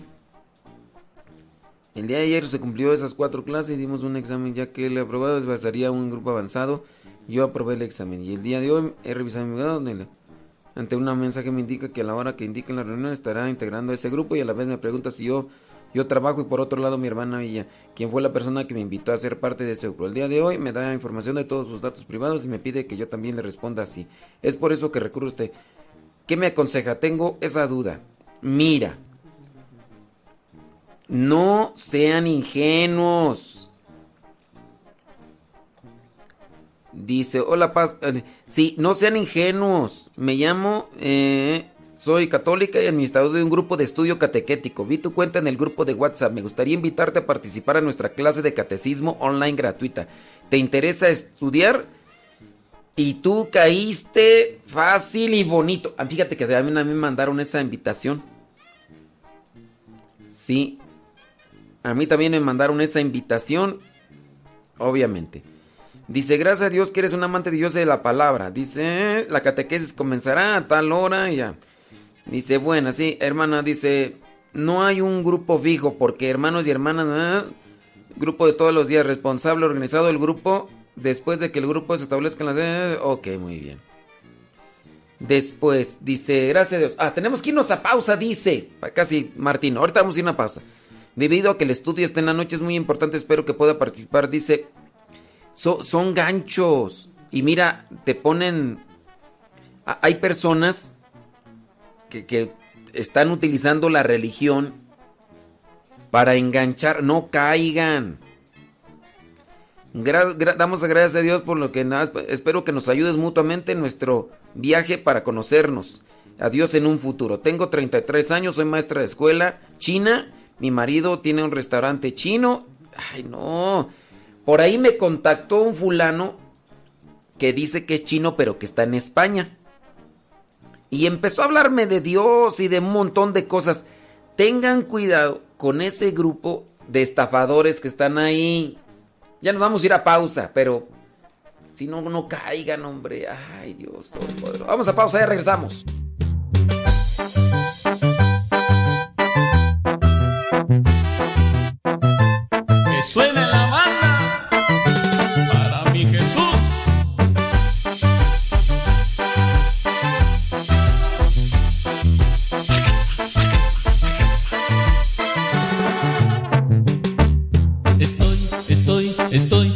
En Cristo.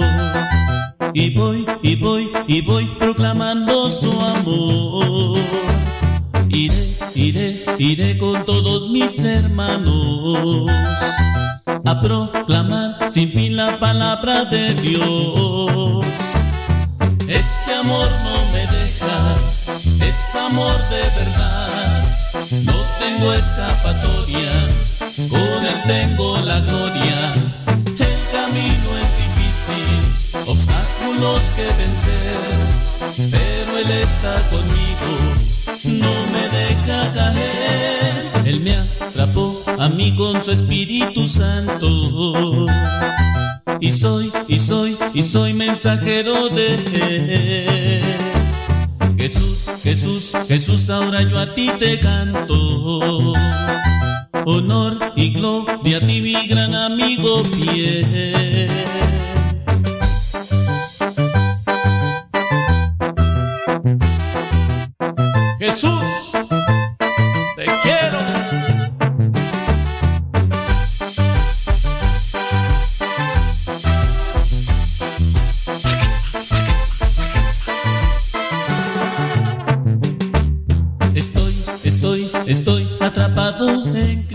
Que gusten hacernos una llamadita ya al WhatsApp, vamos a platicar. Vamos a platicar las cosas de los dos. Antes de que regresemos allí a Radio María. Porque ahí está Martín. ¿Me avisas, Martín? ¡Martín! Todos los que gusten, échenme una llamadita. Ahí al WhatsApp, ya saben cuál. Tengo escapatoria, con él tengo la gloria. El camino es obstáculos que vencer, pero él está conmigo, no me deja caer. Él me atrapó a mí con su Espíritu Santo. Y soy, y soy, y soy mensajero de él. Jesús, Jesús, Jesús, ahora yo a ti te canto. Honor y gloria a ti, mi gran amigo fiel.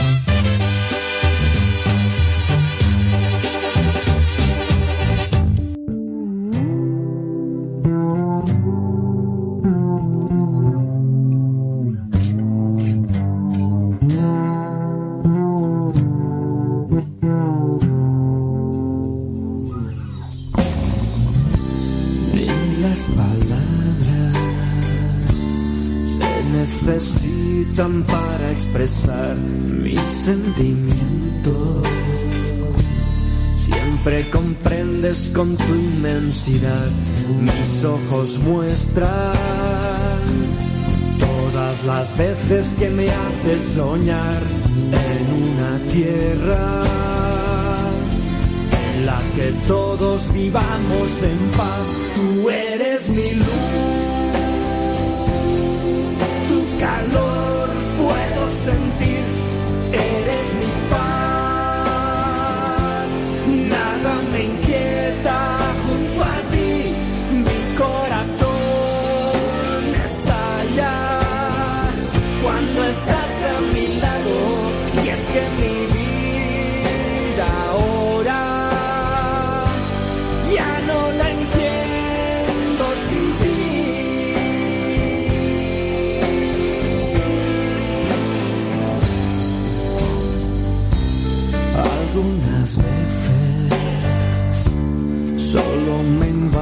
invade la confusión que las ofensas sean barreras de desunión. Solo la fe puede borrar cualquier indecisión. Tenerte cerca me hace cantar desde el corazón.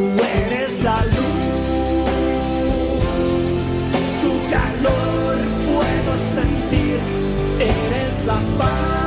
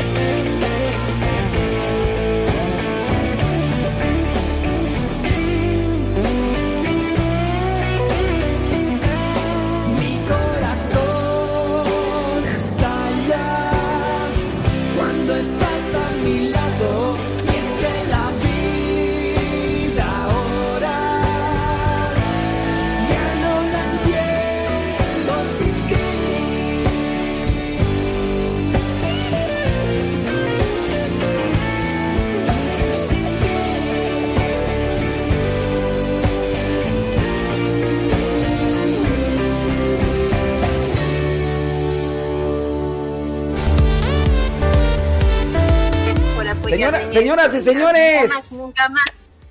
Lenali, ¿qué onda Lenali allá en, en Perú? Ya está Lenali, ay, en platicadora Lenali, ¿qué, qué onda Lenali? ¿Qué hora es por allá en Perú? ¿Cómo andamos? ¿Cómo te encuentras? Lenali. Muy buenas tardes. Sí, son las 2 de la tarde, aquí en Perú. ¿Dos de la tarde en punto? ¿O con cuántos minutos? 2 de la tarde con 9 minutos, padre madre. Hoy estamos en el mismo horario. Oye, Lenali, ¿qué nos cuentas de Perú? ¿Cómo se encuentra por allá Perú en cuestión del virus y cuestiones de, de la sociedad? ¿Qué, ¿Qué es lo que ves tú por allá? ¿Aló? ya se nos fue. Ya sé. Uy, ya sé. No nos padre mode, aunque está viendo varios casos. Yo creo que le está fallando el internet. ¿eh? Oye, yo pienso que te está fallando el internet a ti o a mí, ¿o ¿a quién será? Hola. A ver, ya estamos ahí conectados. A ver, échale, échale tu ronco pecho, a ver si ahora sí te escuchas, porque creo que no te. Reconectando y lo que sale para... Sí. Ay, no, pues sí, reconectando. o es allá o es acá, quién sabe, pero... Aló, es que estamos muy lejos, por eso de ser, ¿verdad? Lenali. Reconectando. Lenali. Aló. No, pues no. La señal. La se- mira, ¿por qué, por qué la señal así? A ver, suéltate de tu ronco pecho. ¿Cómo es? No, pues no. no, pues no. Bailó las calmadas la línea telefónica, el internet use. Lenali. Nos, nos están haciendo sabotaje.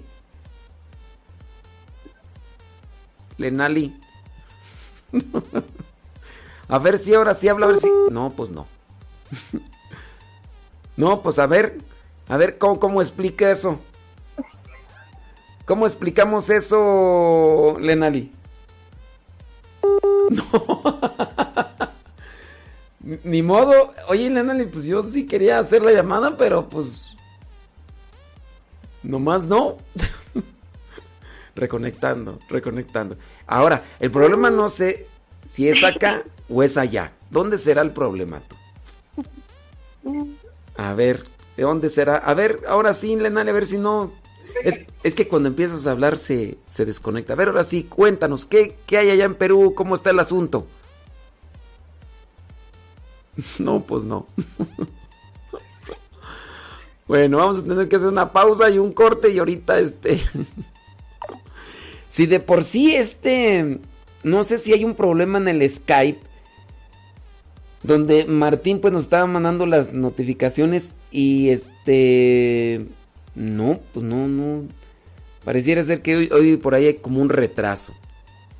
Bueno, este, déjame ver, déjame ver por aquí quién, quién anda, este, por allá, este, bueno, aló, ¿quién habla? No, yo pienso que sí es mi internet, tú porque no está entrando la la llamada. No, mira. Ay, internet chafa que tengo tú. Pues sí. Déjame ver. No, ahí estamos, pero quién sabe cuál será la situación. ¿Por qué? ¿Por qué no entra? No sé.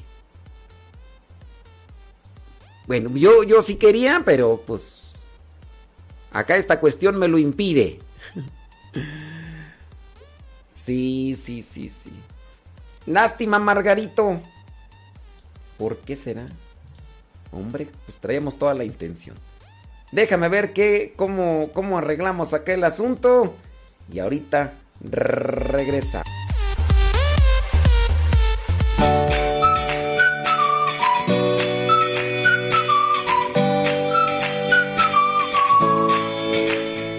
Joven atea, lectora del nuevo ateísmo, hasta que leyó a Benedicto XVI y a Santo Tomás de Aquino. Megan Hodder es inglesa, tiene 21 años y es una lectora voraz, como pocas personas.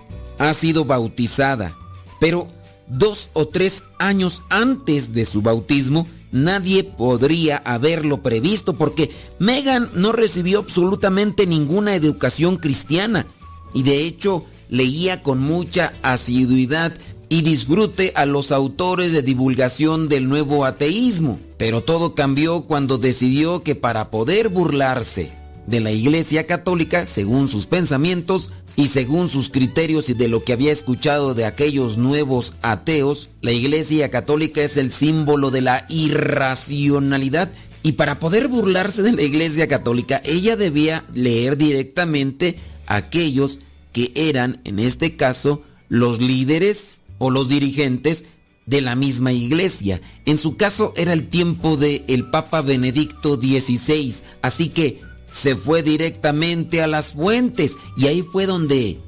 empezó una conversión marcada por la lógica, la razón y el pensamiento, que es de lo que tanto presumen los ateos. Megan dice que fue educada sin religión alguna y tenía ocho años cuando sucedió el atentado de las Torres Gemelas un 11 de septiembre del 2001. La religión era irrelevante para ella, no entraba en su vida personal y durante sus años formativos la religión solo aportaba un trasfondo de noticias sobre violencia y extremismo. Megan es representativa de una generación joven que ha crecido leyendo autores ateos de los que son calificados como nuevos ateos, que con estilo divulgativo aseguraban que la religión es la causa de casi todos los males del mundo. Antiguamente, tú sabrás, y para los que están instruidos en estas cuestiones, por ahí había un fulano que decía que la religión era el opio de los pueblos. Pero ahora la nueva premisa es la religión es la causa de casi todos los males del mundo,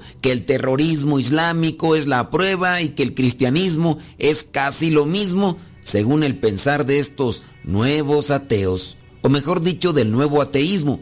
Megan, aún de adolescente, entendió que tenía que leer más allá de los polemistas del nuevo ateísmo. Decidió documentarse sobre los más agregios enemigos de la razón como los católicos según su pensar para refutarlos en su ignorancia según ella. Y lo primero que hizo fue leer el famoso discurso de Ratisbona del Papa Benedicto XVI que defendía la razón frente a la fe ciega. Si no lo has leído, pues te invito a leerlo. Discurso de Ratisbona del Papa Benedicto XVI. La forma en que la BBC en lenguas asiáticas difundió este discurso en países islámicos causó grandes manifestaciones anticristianas con violencia y víctimas mortales. Después Megan leyó el libro más cortito que pudo encontrar de Benedicto XVI sobre la conciencia. Esperaba y deseaba mostrar su irracionalidad y sus prejuicios para ratificar su ateísmo. Por el contrario, ella encontró un Dios que era el llamado Logos, no un dictador sobrenatural como le habían hecho pensar los que malinterpretan la Sagrada Escritura, donde aplasta la razón humana. Había encontrado el estándar de bondad y verdad objetiva que se expresa a sí mismo, hacia el que se orienta también nuestra razón, en el que logra su plenitud una entidad que no controla nuestra moral robóticamente, sino que es el logos, la fuente de nuestra percepción moral. El caso es que lo que Megan encontraba no era lo que los autores del nuevo ateísmo le habían dicho. Era una percepción de la fe más humana, más sutil y sí, creíble de lo que esperaba. No le condujo pues a una epifanía espiritual dramática, como muchos podrán pensar, pero sí le animó este tipo de literatura a buscar más en el catolicismo y también le animó a reexaminarse. Y todo esto lo hizo con un ojo más crítico. Para empezar, la moralidad. Megan entendía que una moralidad sin Dios tiene dos tendencias problemáticas. O es tan subjetiva que es absurda, o intenta seguir una supuesta lógica estricta que lleva a resultados tan deshumanizadores que repugnan al instinto. Las teorías éticas que mejor superan estos problemas entendió eran teístas. Así lo entendía Megan y después de leer a Benedicto XVI, el teísmo no parecía tan absurdo. En dado caso, si es que tienes algún conflicto por los términos, te invito a que los subrayes y los busques, que busques qué significa teísmo. Otro problema para Megan con el nuevo ateísmo es la metafísica. Pronto vio que haber confiado en los nuevos ateos para tener argumentos contra la existencia de Dios fue un error. Megan buscó incoherencias e inconsistencias en la fe católica, pero tuvo que admitir que una vez que se acepta su estructura y conceptos básicos, todo encaja. Por ejemplo, la exigente moral sexual católica tenía todo el sentido cuando la abordaban según los textos de la teología del cuerpo de San Juan Pablo II. Megan, que creció en una Inglaterra de absoluta libertad sexual, señala el hecho de que los fallos contraceptivos juegan un papel en casi dos tercios de los abortos allá en el Reino Unido y las enfermedades de transmisión sexual tienen niveles altos históricos, todo esto para indicar el fracaso de lo que es llamado allá sexo sin consecuencias. También desde el feminismo constata que la cultura pansexualista ha convertido a la mujer en un mero objeto. La teología del cuerpo, pues, y la ética sexual católica ofrecen así un modelo de relaciones humanas que es seguro, sostenible y comprometido, que incluso no lo tienen ni siquiera los grupos cristianos no católicos. Y todo esto lo va ordenando hacia la unidad y la vida. El ideal católico de las relaciones humanas es un reto exigente, dice Megan, pero es un reto hacia la excelencia para ser fieles a nuestras realidades. Megan se dio cuenta de que los libros le llevaban a la fe, pero que la fe no es un ejercicio intelectual, un asentir a ciertas proporciones, sino un acto radical de la voluntad que engendra todo un cambio en la persona. Megan contempló cómo eran los católicos que conocía, le gustó y dio el paso. Hoy señala que por cada ateo considerado y documentado hay otro sin ninguna experiencia personal en nada religioso ni interés en el debate, que simplemente se deja llevar por la corriente cultural. Dice Megan que espera ser un ejemplo, aunque sea pequeño, de la atracción del catolicismo en una era que a veces parece opuesta a Dios de forma intratable.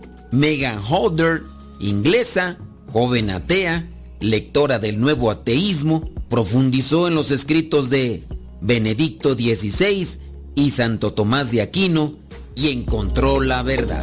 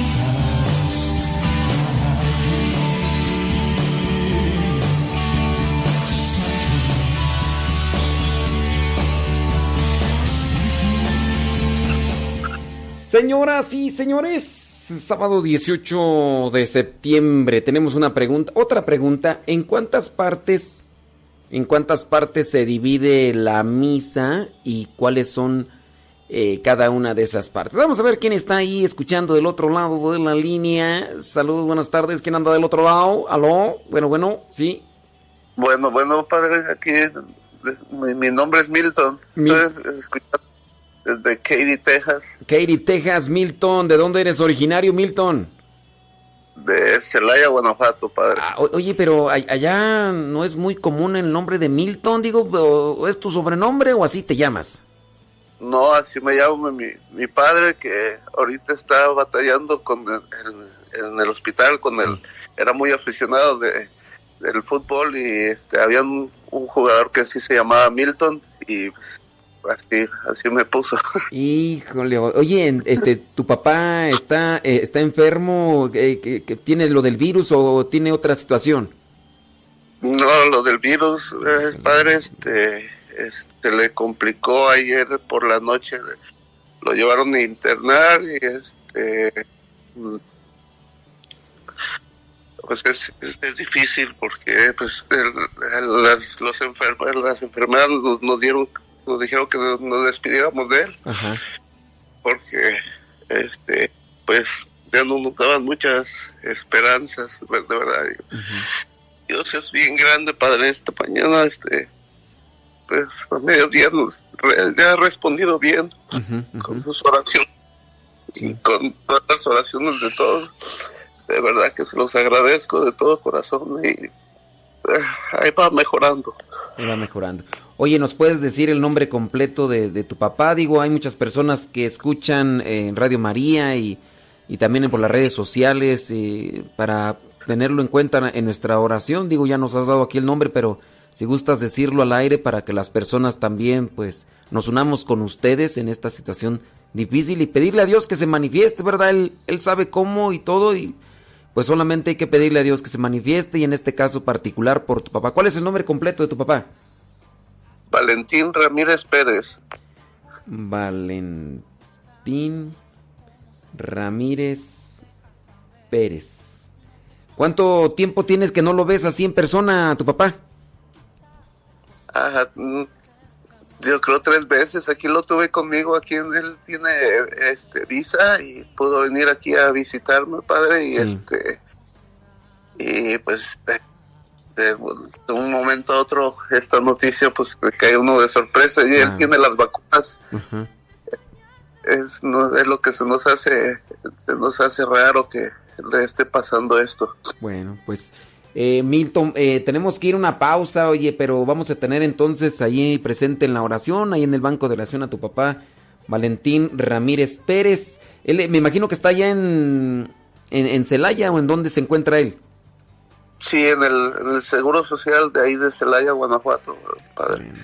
Bueno, Milton, pues este, pues sí, es, es, difícil, ¿verdad? Y unidos en la oración, que Dios les fortalezca a ustedes y bueno, le pedimos por, por tu papá para que Dios, Dios se manifieste. Eh, gracias, Milton, y bueno, ahí pues es que a veces ante estas noticias, Milton, a veces uno se queda también pues con una palabra seca, atorada ahí en- en la garganta y pues solamente decirte pues que unidos aquí en la oración y que el Señor nos fortalezca a todos y ahorita a ustedes eh, ante esta situación de dolor. Gracias, padre. Bueno. Muchas gracias. Ándale pues. Bueno, él es Milton, allá en Estados Unidos, en Texas. Vámonos a una, pa- una pausa y ahorita regresamos.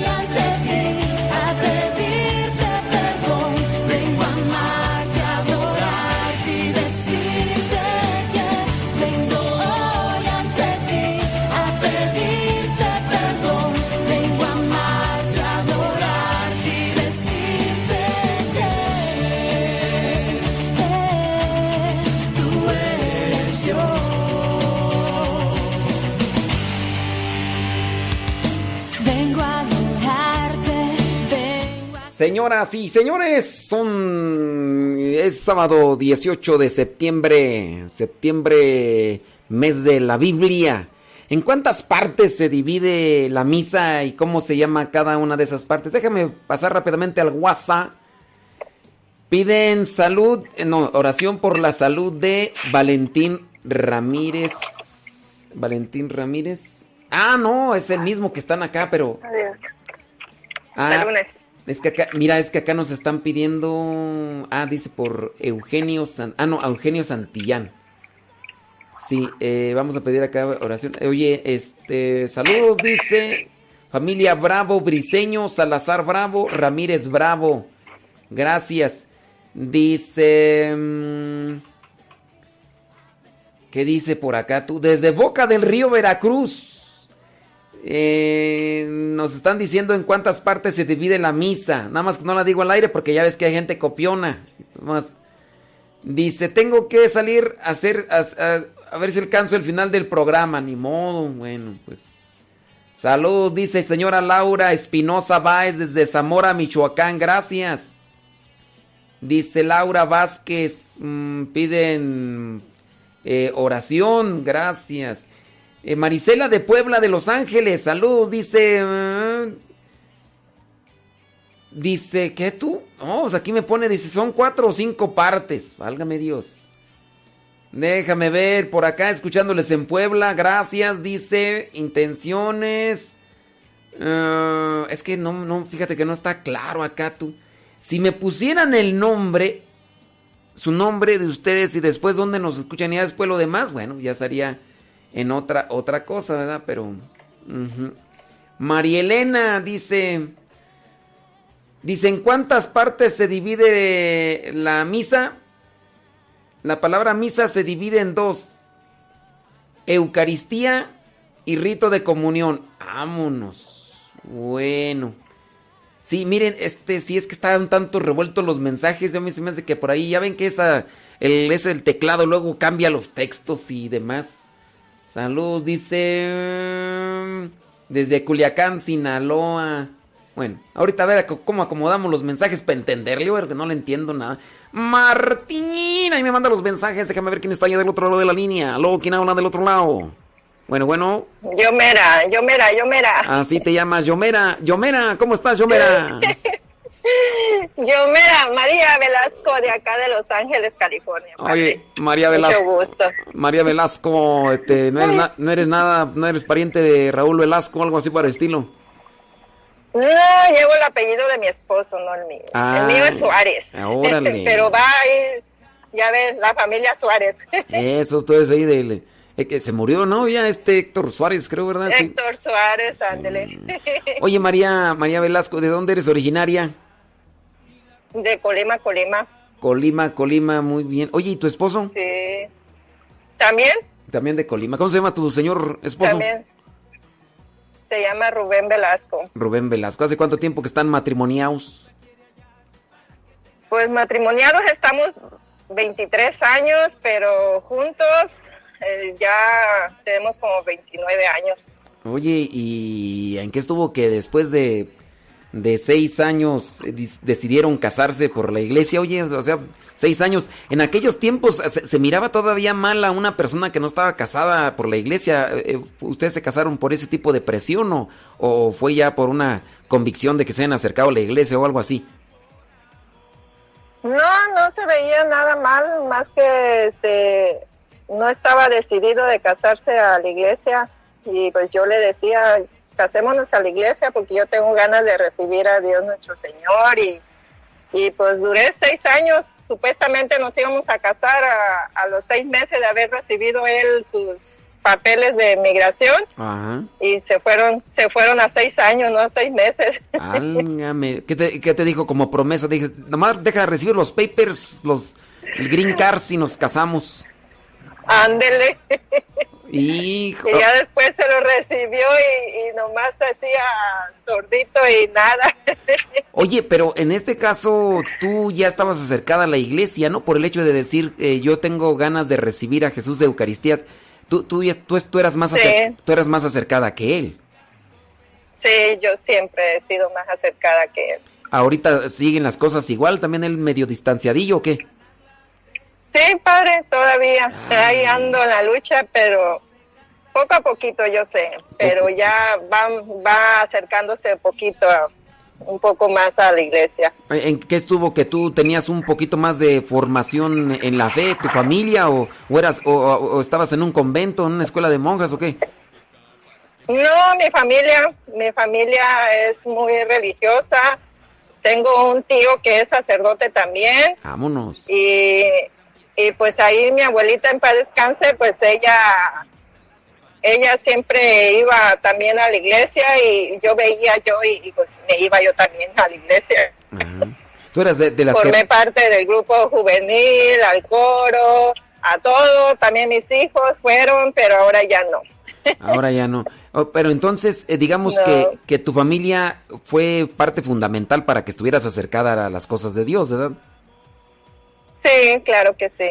No, no, no lo sentías tú así Sí. como cuando te decían, vámonos a misa, vamos al rosario. No lo sentías así como, como obligación, como algo pesado, como diciendo, ya nomás me hago grande, ya no voy a irme a estas cosas. No, no, para nada, padre. Siempre estaba muy. Creo que yo era la única que estaba más cerca a, a las cosas de la iglesia de Dios. Ujú. Que hasta mi mamá decía que a lo mejor iba a ser este madre, monja, religiosa, pero sí fui madre, pero de familia. O- o- o- oye, y hablando eso de monja, ¿nunca te dio así como el gu- gusanito, como la espinita de, pues voy a meterme allá al convento o algo así? No, no, no, nunca te llegó así como el, el gusanito. Pues no, padre, nunca me entró eso. Siempre me gustaba estar en el ambiente de hacer las cosas en la iglesia y todo eso. Me involucraba mucho en, ah, cuando estaba joven, a ir a los grupos de juvenil, cuando hacían eventos como la cumbre que iba. Ajá. A ver, otra vez. Estaba en eso, pero nunca sentí ese, ese gusanito, como dice usted. Mm. Oye, entonces te casaste y todo eso. ¿Y cuántos hijos tienes? María. María. De ta- Otra vez con este internet chafa que tenemos, hombre. Ah, qué internet. Otra vez. No, ya nos falló el internet acá. Oh, María. Ya, ya se conectó María. María. Ya se, ya, ya se acabó, ya se acabó la, Ya se acabaron tus datos. Mira, no te digo, pues, hombre, esta cosa como, como es. Déjame ver acá. Ay, Dios mío santo, pues, ¿qué le, qué le movemos acá, hombre? Déjame ver. Algo, algo estamos haciendo mal. ¿Por qué cuando estamos ya bien metidos en la plática, como que mm, se desacomoda esto? Mira, pues, hombre. Y ya se nos fue la llamada. Ni modo, dijo Lupe. Ahí tenemos a María y, y nada de nada. María, ¿no pagaste el internet o qué? Sabrá Dios, ya se nos fue María. María, de tal. tarara- No, pues nos dejaste con la mitad de la historia, la mitad. Mira aquí dice conectando. No, sí fue entonces acá mi internet pichurriento que tengo. Sí, mi internet pichurriento. Ni modo, María. Pues si me estás escuchando, pues déjame decirte que. Pues que ya el internet. Bien sabe, hace sus rollos. Sábado 18 de septiembre, esta es la hora del taco y pues estamos aquí recibiendo algunas llamaditas. A ver, déjame ver si me funciona acá el internet one more time.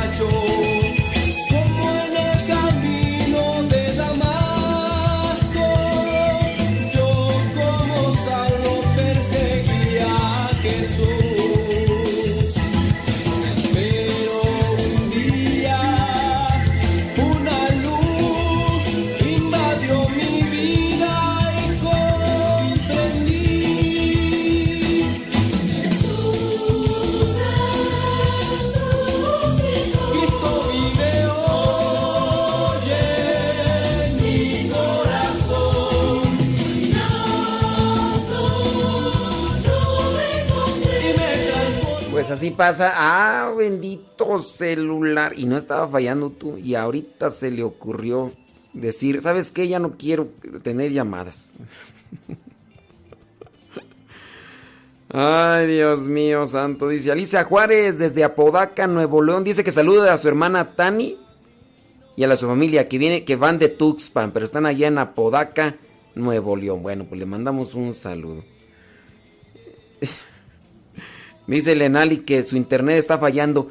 Chanclas, chanclas Lenali, acá también el internet eh, chafa que tenemos, quién sabe qué se deberá que, que el día de hoy dijo, no quiero funcionar más y no quiero funcionar más.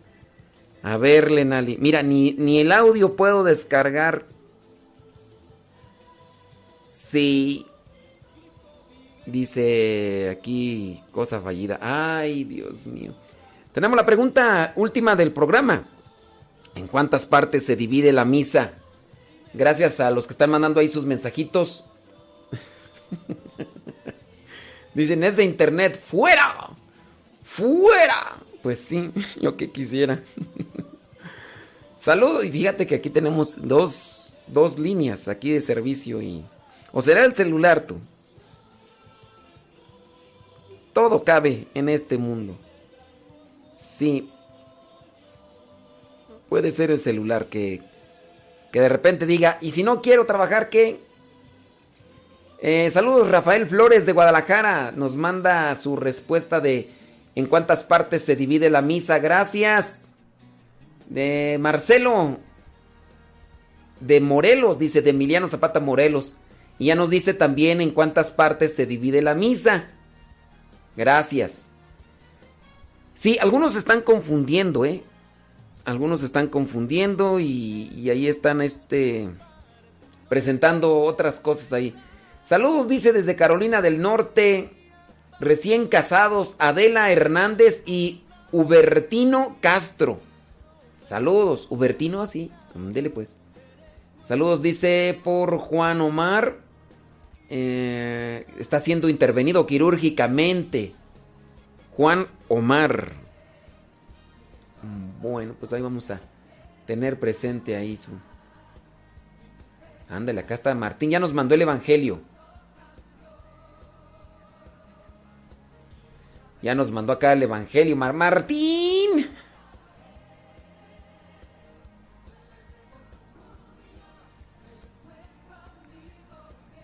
Bueno, ahí nos mandaron un mensaje bastante largo, ¿eh? Bastante largo. Ahorita vamos a ponerlo porque...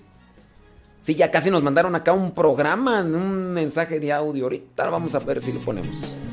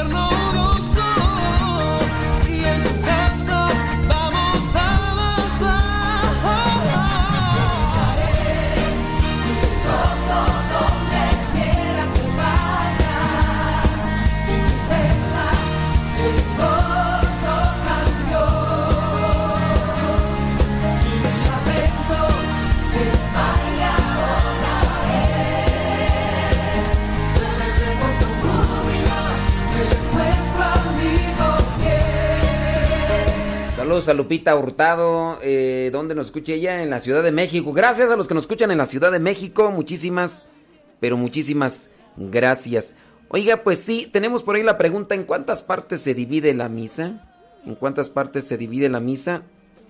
Y... mm, Ahorita les vamos a decir, como no, con todo gusto. Déjame ver por acá, María.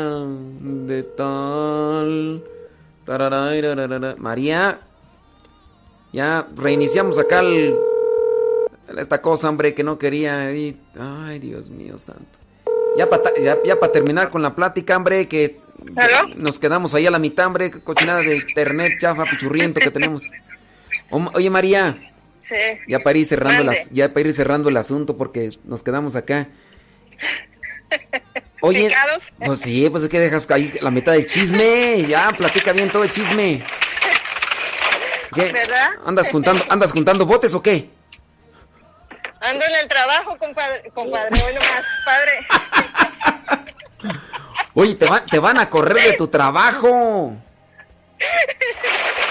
No tengo quien me supervise, padre. Hombre, me- oye, ¿en qué trabajas? María. Ando supervisando yo a, a este, ¿cómo se llama? No, pues a, no sé. a unos señores ah, discapacitados Ajá. que barren las calles en acá en West Hollywood. Órale. Ajá, y lo más los ando supervisando de que estén haciendo su trabajo bien y No, pues tú eres la jefa. no sé. Tú, tú eres la jefa. Para María. ellos sí. Ay, perdóneme usted.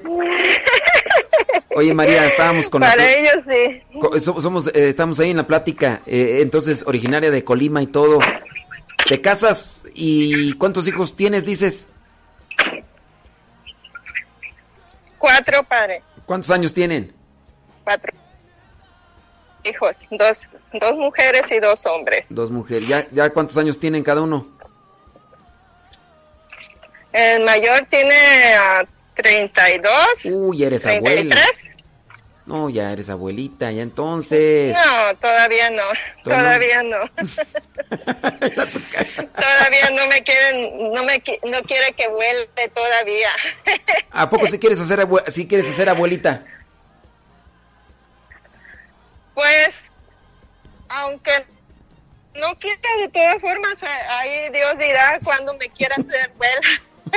y los muchachos bien. Ay, María. No, pues hay que, hay que echarle ahí muchas. Pero, pero van bien Sí, tus, van, van bien tus muchachos, oye, no, ninguno de ellos esté así como queriendo ser eh, religiosa o sacerdote.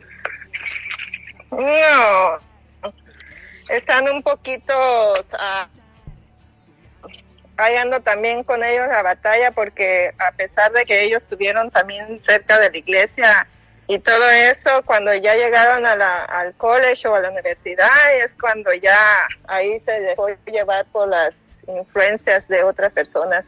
Y imposible a veces de, de sacarlos de esa De eso, de, de pensamientos. Oye, pero ahí qué pudo haber pasado, digo, si tú eras acercada y pues me imagino que también trataste de inculcarles, ellos cuando estaban morrillos se acercaban, ¿a qué crees que se haya debido la separación de tus chamacos así como que ah, ya, cre- ya crecí y ya me distancio de las cosas de Dios? Tú más o menos a- en, en tu experiencia con tus chamacos, ¿a qué se debería?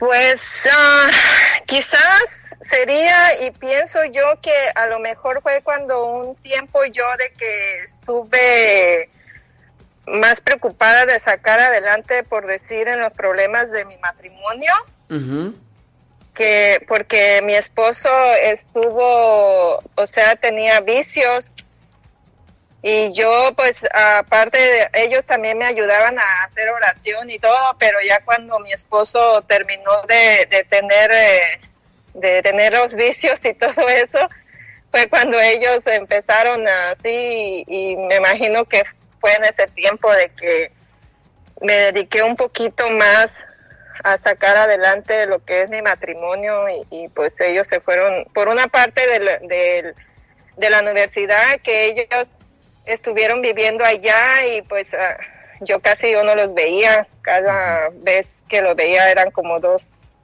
una semana o dos veces a- al mes y así. Y pues poco a poco se fueron retirando. ¿O ¿qué- ¿Crees que el hecho de que hayan estado viviendo allá en estas instalaciones allá de la universidad, crees que eso haya sido también parte de la influencia para alejarse de las cosas de Dios? Sí, me imagino que sí, que en la universidad hay muchas muchas creencias y, y en realidad a veces este les meten a veces también a ellos como por decir la duda y, y- y empiezan a averiguar y, y- me hacen preguntas y yo pues se los contestaba conforme yo Entendí. tenía conocimientos, ¿verdad? Sí, sí. pero como por decir, ah, me daba cuenta de que si ellos hacían más casos, eran las personas como por decir que a los maestros o personas que estuvieran estudiadas y todo.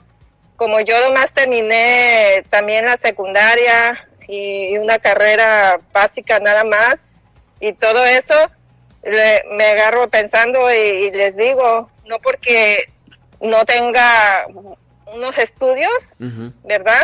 Elevados, no quiere decir que no sepa yo las cosas. Sí. Le, eh, pero en fin, le, le decía yo y, y era un, una, como un pleito que después se llegaba a meterse a- de eso y, y mi esposo pues se mantenía a margen porque él no quería, no quería alegar ni quería problemas. Oye, María, ya nos vamos. Y yo- Ya, ya nos vamos, María. Ya, ya nos vamos también. Oye, María, Pues sí, padre. ¿en cuántas partes se divide ahí la, misa? ¿En cuántas partes se divide la misa? Que yo sé que son dos. Muy bien. Respuesta, La- ahí está esa respuesta. ¿Cuál, cuál, cuál es, eh, ¿Cómo se llaman esas partes? Era la liturgia de la palabra y, y la eh, de la Eucaristía. ¿Comunión? Ahí, comunión, exactamente. ajá de las caricias. Muy bien, ha sacado un 9.5 porque yo nunca le doy 10 porque el 10 solamente es para Dios. María, así que pórtate bien, que Dios te bendiga y muchísimas gracias por estarnos escuchando. Está bien. Gracias, que Dios te bendiga, Gracias a María. usted, padre, y gracias también a usted. Ándale, pues. Bendiciones. Nos vemos, bye. Hasta luego. Señores, señores, muchísimas Bye. gracias por estarnos escuchando. Ya escucharon la respuesta por boca de María. Y nos encontramos en la próxima. Martín, pórtate bien, Martín. Y nos encontramos el lunes. Recuerden los lunes en Radio María y los sábados aquí nos encontramos. Bye.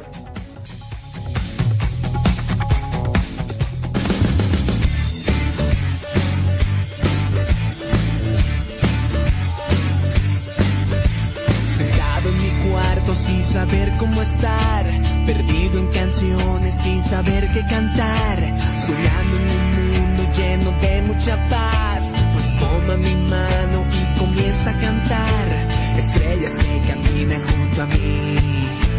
Verdad, así es la vida, hay que vivir. Como la lluvia.